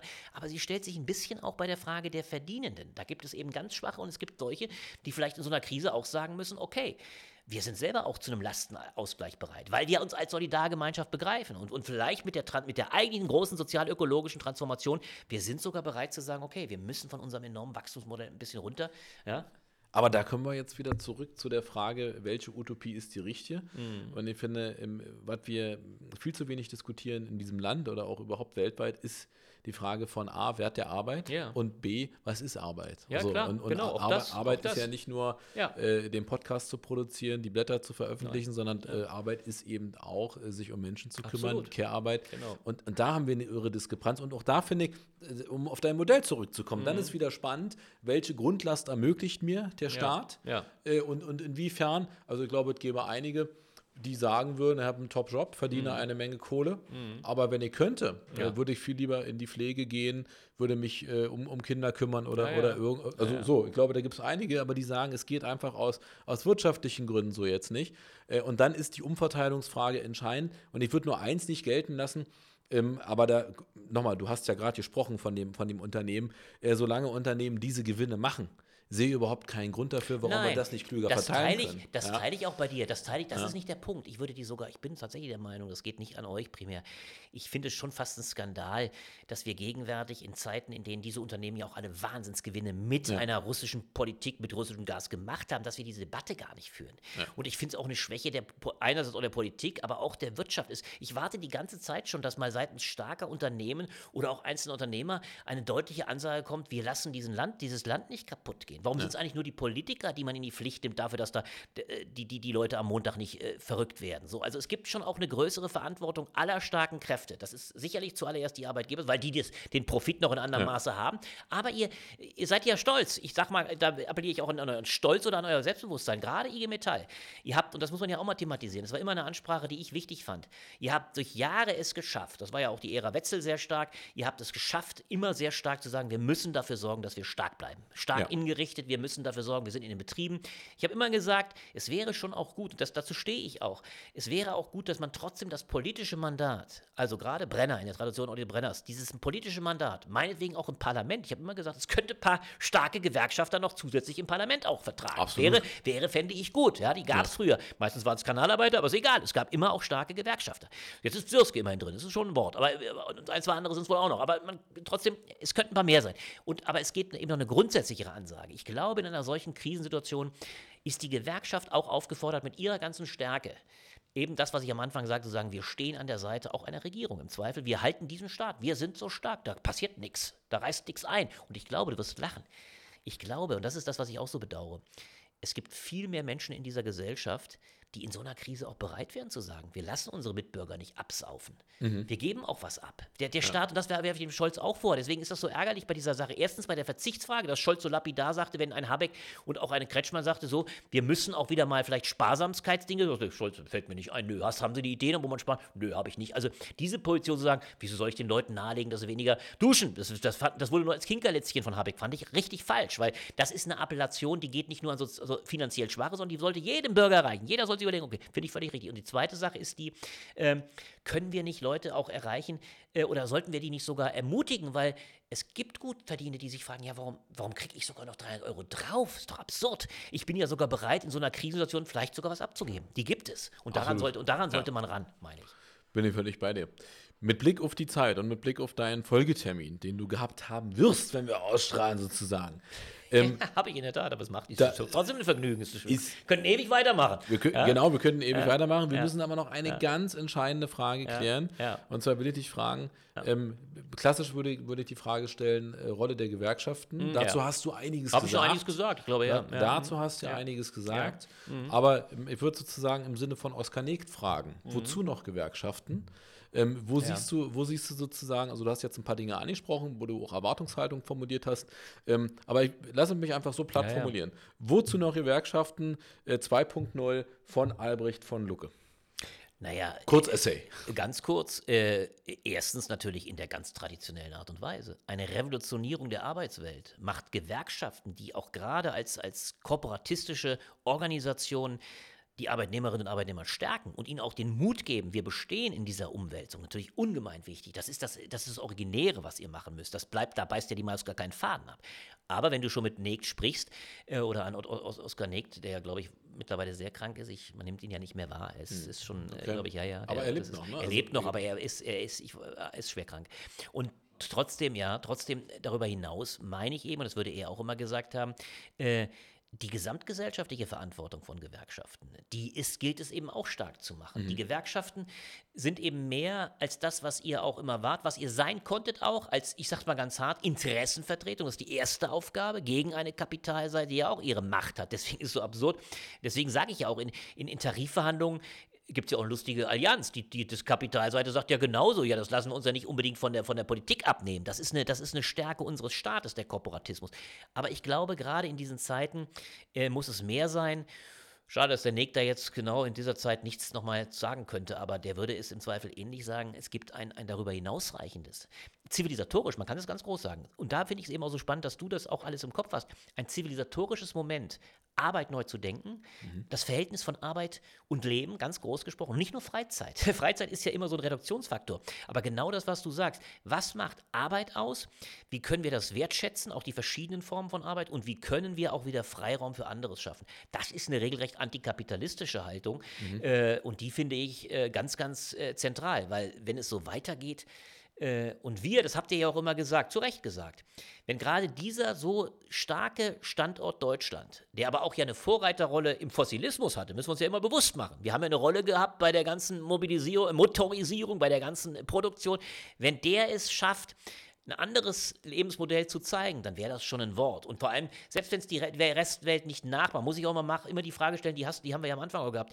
Es gibt auch, geht auch die Frage nach dem Ethischen. Also Meg würde immer gefragt haben, so, wie ist denn ein, ein Leben zu leben, mit dem wir selber einverstanden sind? Mhm. Bei dem wir irgendwie selber sagen können, ja. okay, wir haben uns im Rahmen dessen verhalten, was anständig war. Auf die Frage hin, ob es die Welt revolutioniert, ganz egal, aber das, das wäre das wär schon was. Mhm. Stimmt, könnte man sagen, sozusagen. Ähm, also die verschiedenen, die, Frage, weißt du, die, die, ja, ja. Na, nee, alles, alles gut. Lass, lass mich, also jetzt, jetzt könnte man so wie Bettina letztens sagen, jetzt hast du mich erwischt. Die, die Antwort war so umfassend, dass ich nicht damit gerechnet habe. Ja, und, äh, und sie gefällt mir. Macht ja nichts. Muss man einfach sagen. naja, die, der Witz ist auch nochmal näher. Du hast aber so viele interessante Sachen ja. gebracht. Deswegen will ich das auch nochmal als letzte Sache aufnehmen. Man muss sich immer bewusst machen, das finde ich so entscheidend. Die Menschen sind nicht nur Gewerkschafter. Du ja. hast es ja die verschiedenen Dimensionen. Wir, wir müssen uns ja an allen Stellen immer wieder, ich habe es übrigens auch bei Diskussionen bei euch im, äh, im Osten interessanterweise mhm. sogar erlebt.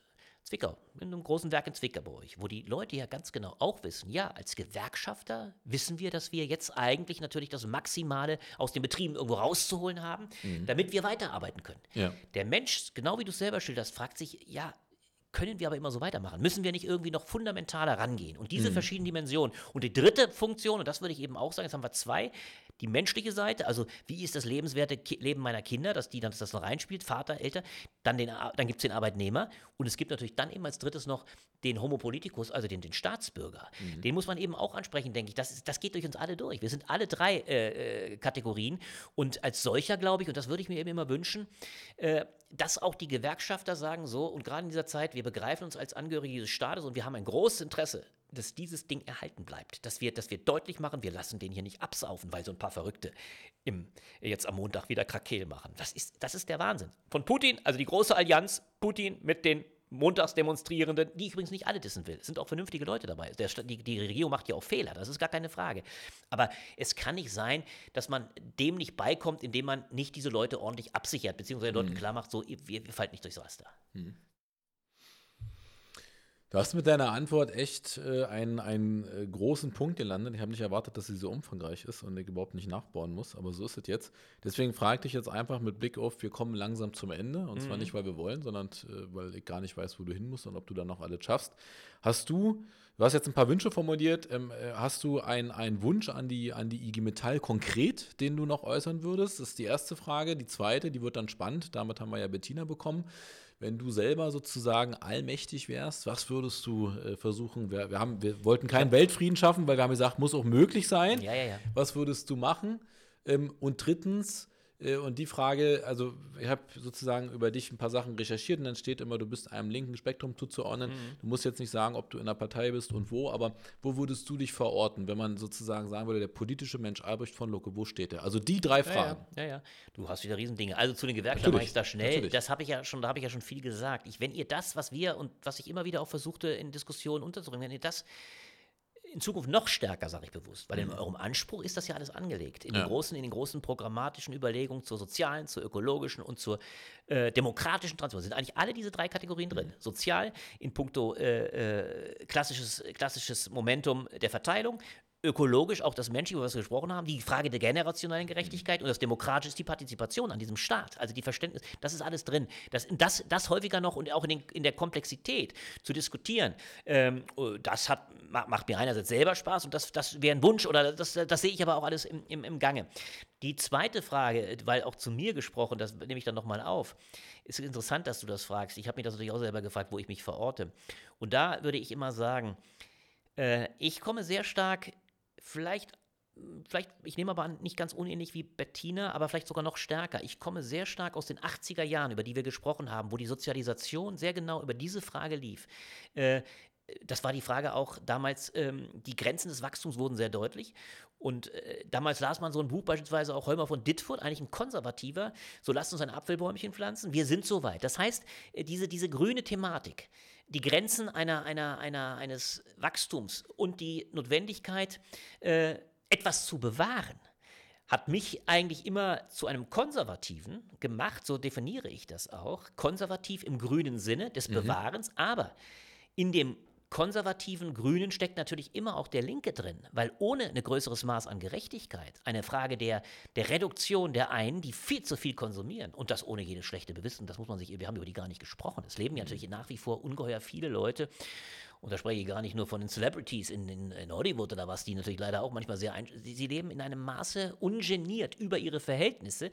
Diese Frage, wo muss man sich begrenzen, also auch konservativ Grenzen ziehen, weil das mit Gerechtigkeit, mit einem linken äh, Denken zusammengeht, das habe ich immer äh, als mein Denken begriffen. Also einerseits sehr grün, sehr äh, aber auch damit konservativ, weil der Grüne das bewahren will, aber damit auch links, weil ohne eine andere Form von Verteilung, von Chancenverteilung und Gerechtigkeit, sogar über die Generation hinaus, geht es gar nicht. Also insofern würde ich sagen, und das Letzte, selbst wenn man es ganz groß wollte, auch das Liberale ist da auch mit angelegt, weil auch Freiheit, und das, das haben wir noch gar nicht, wäre noch eine ganz andere, das mache ich übrigens nachher, da diskutiere ich mit Linda, kann man ja sagen, mit Linda Teuteberg, Teuteberg über, heute über die Diskussion. Ah, okay. Er, die, mhm. die, die wäre auch jemand für dich, glaube ich, eine tolle, tolle, tolle, kluge, kluge Person, aber bei der FDP, aber, aber das heißt ja nichts, aber da bin mal bedauere ich trotzdem sehr, dass ich bei der FDP natürlich einen völlig verkürzten Freiheitsbegriff sehe. Also mhm. eine Debatte um die Frage, was ist eigentlich wirklich liberal? Und das wurde auch Anfang der 70er Jahre völlig anders diskutiert. Da hat ein Dahrendorf, da haben die Leute der Frankfurter, der, der Freiburger Thesen der FDP das immer in Grenzen diskutiert. Die Freiheit des einen endet da, wo die Freiheit des anderen beginnt. Das muss man sich immer bewusst machen. Und deswegen würde ich mich also eigentlich, kann das gar nicht so sagen, aber ja, wahrscheinlich doch alle mal als freiheitlichen Ökologen mit dem Linken habe ich immer deswegen manchmal der Begriff, leider ist, finde ich, auch die Linke, wie sie jetzt gerade erscheint. Ich habe mich immer über die Linkspartei geärgert, sage ich ganz bewusst, weil, und das sieht man übrigens für mich jetzt wieder total bestätigt, wenn eine Wagenknecht für sich sagt, sie ist die Linke, dann war das immer zu wenig. Äh, das war eine Anmaßung sondergleichen, wenn nur diese Partei, deswegen Trotzdem bleibt das Linke äh, entscheiden und ich gehöre natürlich auch schon durch meine Blätter zu einem linken Spektrum, aber das andere ist mir irgendwo auch nicht weniger wichtig, das Ökologische allemal und dass es da konservative Seiten gibt, äh, ist auch ganz wichtig, weil das Konservative finde ich einen verhunzten Begriff. Man darf das Konservative manchmal auch nicht nur der, der Union überlassen, die überhaupt nicht zum Teil konservativ haben. Soll ich sagen. So, also das ist, du merkst, da könnte man lange über mhm. die verschiedenen Stränge reden. Jetzt letzter Punkt, ich habe das ja gehört, ich habe deinen Podcast super gefunden mit, mit Bettina und ich fand das auch so sympathisch und das ist irgendwie der große Unterschied auch zu ihr. Wir haben ja viel gemeinsam gemeinsam gehabt. Ich habe mit ihr studiert, kenne sie gut. Wir sind auch aus einer ähnlichen äh, Tradition, weil bei mir auch angelegt war, auch aus dem Elternhaus, auch durchaus christlich, äh, dass da eine Verpflichtung für das Gemeinwesen immer wichtig war. Diese Sinnfrage, und das war auch in den 80er Jahren mhm. noch stärker angelegt. Damals hat man sich schon sehr gefragt, wie, wie ist gutes Leben beschaffen, wie, wie kann man sich auch engagieren. Das war sehr ähnlich. Bei ihr war es aber, das, das imponiert mir übrigens auch bei Tina ungemein. Wir, wie gesagt, wir haben zusammen studiert und beide Entwicklungs- äh, Politikthemen auch, mehr die, die Sorge um die Welt dann im Kopf gehabt. Aber sie sagt ja ganz klar in deinem tollen Podcast, sagt sie, ich habe eigentlich für mich immer ganz klar, ich will an meinem Platz was verändern. Ich kann, weil du fragtest, willst du nicht, was wäre denn ja. deine Weltvorstellung? Was, ja. was würdest du machen, wenn einmal? So, da hat sie ganz klar, sie war auch dann perplex, sagte, ja, das, die Frage habe ich noch gar nicht gestellt. Ich ändere hier, und das finde ich grandios, sie schmeißt sich in das Politikfeld rein. Ich habe ja das Glück, ist auch das, was ich mir gewählt habe, weil ich wahrscheinlich als Politiker viel zu undiplomatisch wäre, weil ich einfach zu sehr meine Meinung raushaue und das äh, so. Aber ich habe mir natürlich den Luxus dadurch auch gegönnt, vielleicht häufiger denken zu können, was, was ich mir wünschen würde. Mhm. Das hast du mich ja gefragt. Und das, was natürlich die absolute Mega-Aufgabe wäre, und das kann man sich nur erhoffen aus all diesen Gründen, die wir hier diskutieren, ist, dass so etwas passiert, wie es Willy Brandt gedacht hat, nämlich eine Weltinnenpolitik, eine, ein, ein Völkerbund oder die, die Vereinten Nationen. Und da kann man sich ja nicht, sie hat dann, du hast so schön gesagt, äh, Weltkönig oder du stell dir mal vor, du wärst Welt. So, ja, den gibt es nicht. Aber was man sich eben wünschen müsste, damit überhaupt die, die ökologische und die Megafragen zustande kommen, wäre, ein, wäre ein kluges, eine kluge Politik, die über die völlige Blockade in den Vereinten Nationen wegkommt. Das muss mhm. man sich wünschen und okay. daran, daran mal, wenn man daran Anteil haben könnte, weil man plötzlich erlebt, und wir sind, glaube ich, an einem ganz, ganz entscheidenden Moment, Gibt es vielleicht noch eine Chance, und das hängt auch an der Putin- und an der, an der Ukraine-Frage, siegt eine Position eines Putins, der letztlich sagt, ich fahre nur noch meinen eigenen Weg, über Leichen im wahrsten Sinne, oder gewinnt eine demokratische Richtung wie die Ukraine, die sich gerade selbst behauptet, weil wenn es solch einen Backlash gibt, dass Putin verliert oder jedenfalls vielleicht sogar auch übrigens weggeputscht wird, ich halte das mittlerweile nicht mehr für ausgeschlossen, dieser mhm. ungeheure Mut, den wir da erleben in Russland, wo sich ja Menschen mittlerweile, obwohl sie Gefahr laufen, in den Knast geschmissen zu werden, auflehnen und sagen, das ist ein Irrweg. Also der, Politiker in Leningrad, in Moskau, die plötzlich den Wort erheben und sagen, der Putin geht einen völlig falschen Weg. Wenn sich das wie dann durchsetzt, dann halte ich es nicht für ausgeschlossen, dass vielleicht doch noch eine, eine, global, mhm. äh, eine globale Verständigung Und daran zumindest mitzudenken, weil du das fragst, ich bin da ganz bescheiden, das wäre schon eine Menge. Ich meine, natürlich könnte man sich, aber das ist nicht unsere Zeit, können wir letzte sagen, Queen Elizabeth ist gestorben gerade, wo wir sie auch nochmal erinnern. Äh, ah ja, zwei große Figuren. Gorbatschow ist tot und der hat eben dieses Revolutionäre. Das wäre, mhm. das wäre, man würde sich am, natürlich am liebsten so eine Figur nochmal wünschen, die diesen, diesen, diesen, diesen, diesen sowohl Russland aufbricht, aber vielleicht auch China. Und dann am besten noch die USA. Das wäre grandios und dann gäbe es eine neue Kommunikation in den Vereinten Nationen. Dann wären wir vielleicht auch wirklich auf einem guten Weg. Das wäre mein Wunsch, wenn ich mir das so formulieren könnte. Also du hast sozusagen nicht den Weltfrieden gewünscht, aber es ist nah dran an der. Ja, an klar. Der wenn, oder, ja. Passt, passt, passt absolut. Albrecht, äh, zum, zum Schluss. Wir, äh, also wer die Folge bis jetzt gehört hat, ähm, der müssen sozusagen auch nochmal noch mal verlinken, ist hoffentlich auch zu Gast am 19. und 20. Oktober beim Transformationskongress der IG Metall Berlin in Verbindung mit der IGBCE und spannenden Teilnehmern, unter anderem dir, ähm, spannenden politischen Debatten, aber was uns ja auch auszeichnet, vor allem einer tiefgehenden Arbeit an den mm, Themen. Wir ja. wollen sozusagen nicht, nicht einfach, wir haben letztes Jahr schon eine Konferenz mm. abgehalten, wir wollen nicht eine Konferenz, einen Kongress machen und dann ist nichts passiert. Wir wollen sozusagen an der Transformation aktiv arbeiten. Ja. Also kommt dahin. Äh, an dich sozusagen äh, noch, noch die Frage, gibt es irgendwas, was du schon immer wissen wolltest von der IG Metall Berlin, von unserer Pressesprecherin oder von unserem Podcast-Aufzeichner? Peter, der sozusagen gerade hier aushat oder, oder irgendwas. Wenn nicht, ist alles gut. Er will dir nur zum Schluss die Chance geben, bevor wir fröhlich schließen. Das klären wir nachher alles im einvernehmlichen Gespräch. Ich habe jetzt schon so viel Wunderbar. von euch erfahren und freue mich natürlich Wunderbar. immer mehr von euch zu erfahren. Und ich, kleine letzte Anmerkung es ist großartig, dass euer Haus hier auch, das ja an einer grandiosen ja. Stelle steht, tolles Haus, dass das auch im Prozess der Transformation ist. Da könnt ihr mir gleich noch eine Menge erzählen. Es ist jedenfalls ein solch grandioser Umbau. Also ich merke hier Transformation aller Orten. Es war mir eine große Freude, hier zu sein, Jan, und komme gerne wieder. Und ich freue mich schon sehr auf euren tollen Kongress. Wir meinen es absolut ernst. Ich habe mich auch sehr gefreut und bedanke mich bei dir. Wir sehen uns beim Kongress. Bis zum nächsten Mal. Leute, das war State of the Union, der Podcast der IG Metall Berlin. Macht's gut, haut rein, bis bald. Tschüss.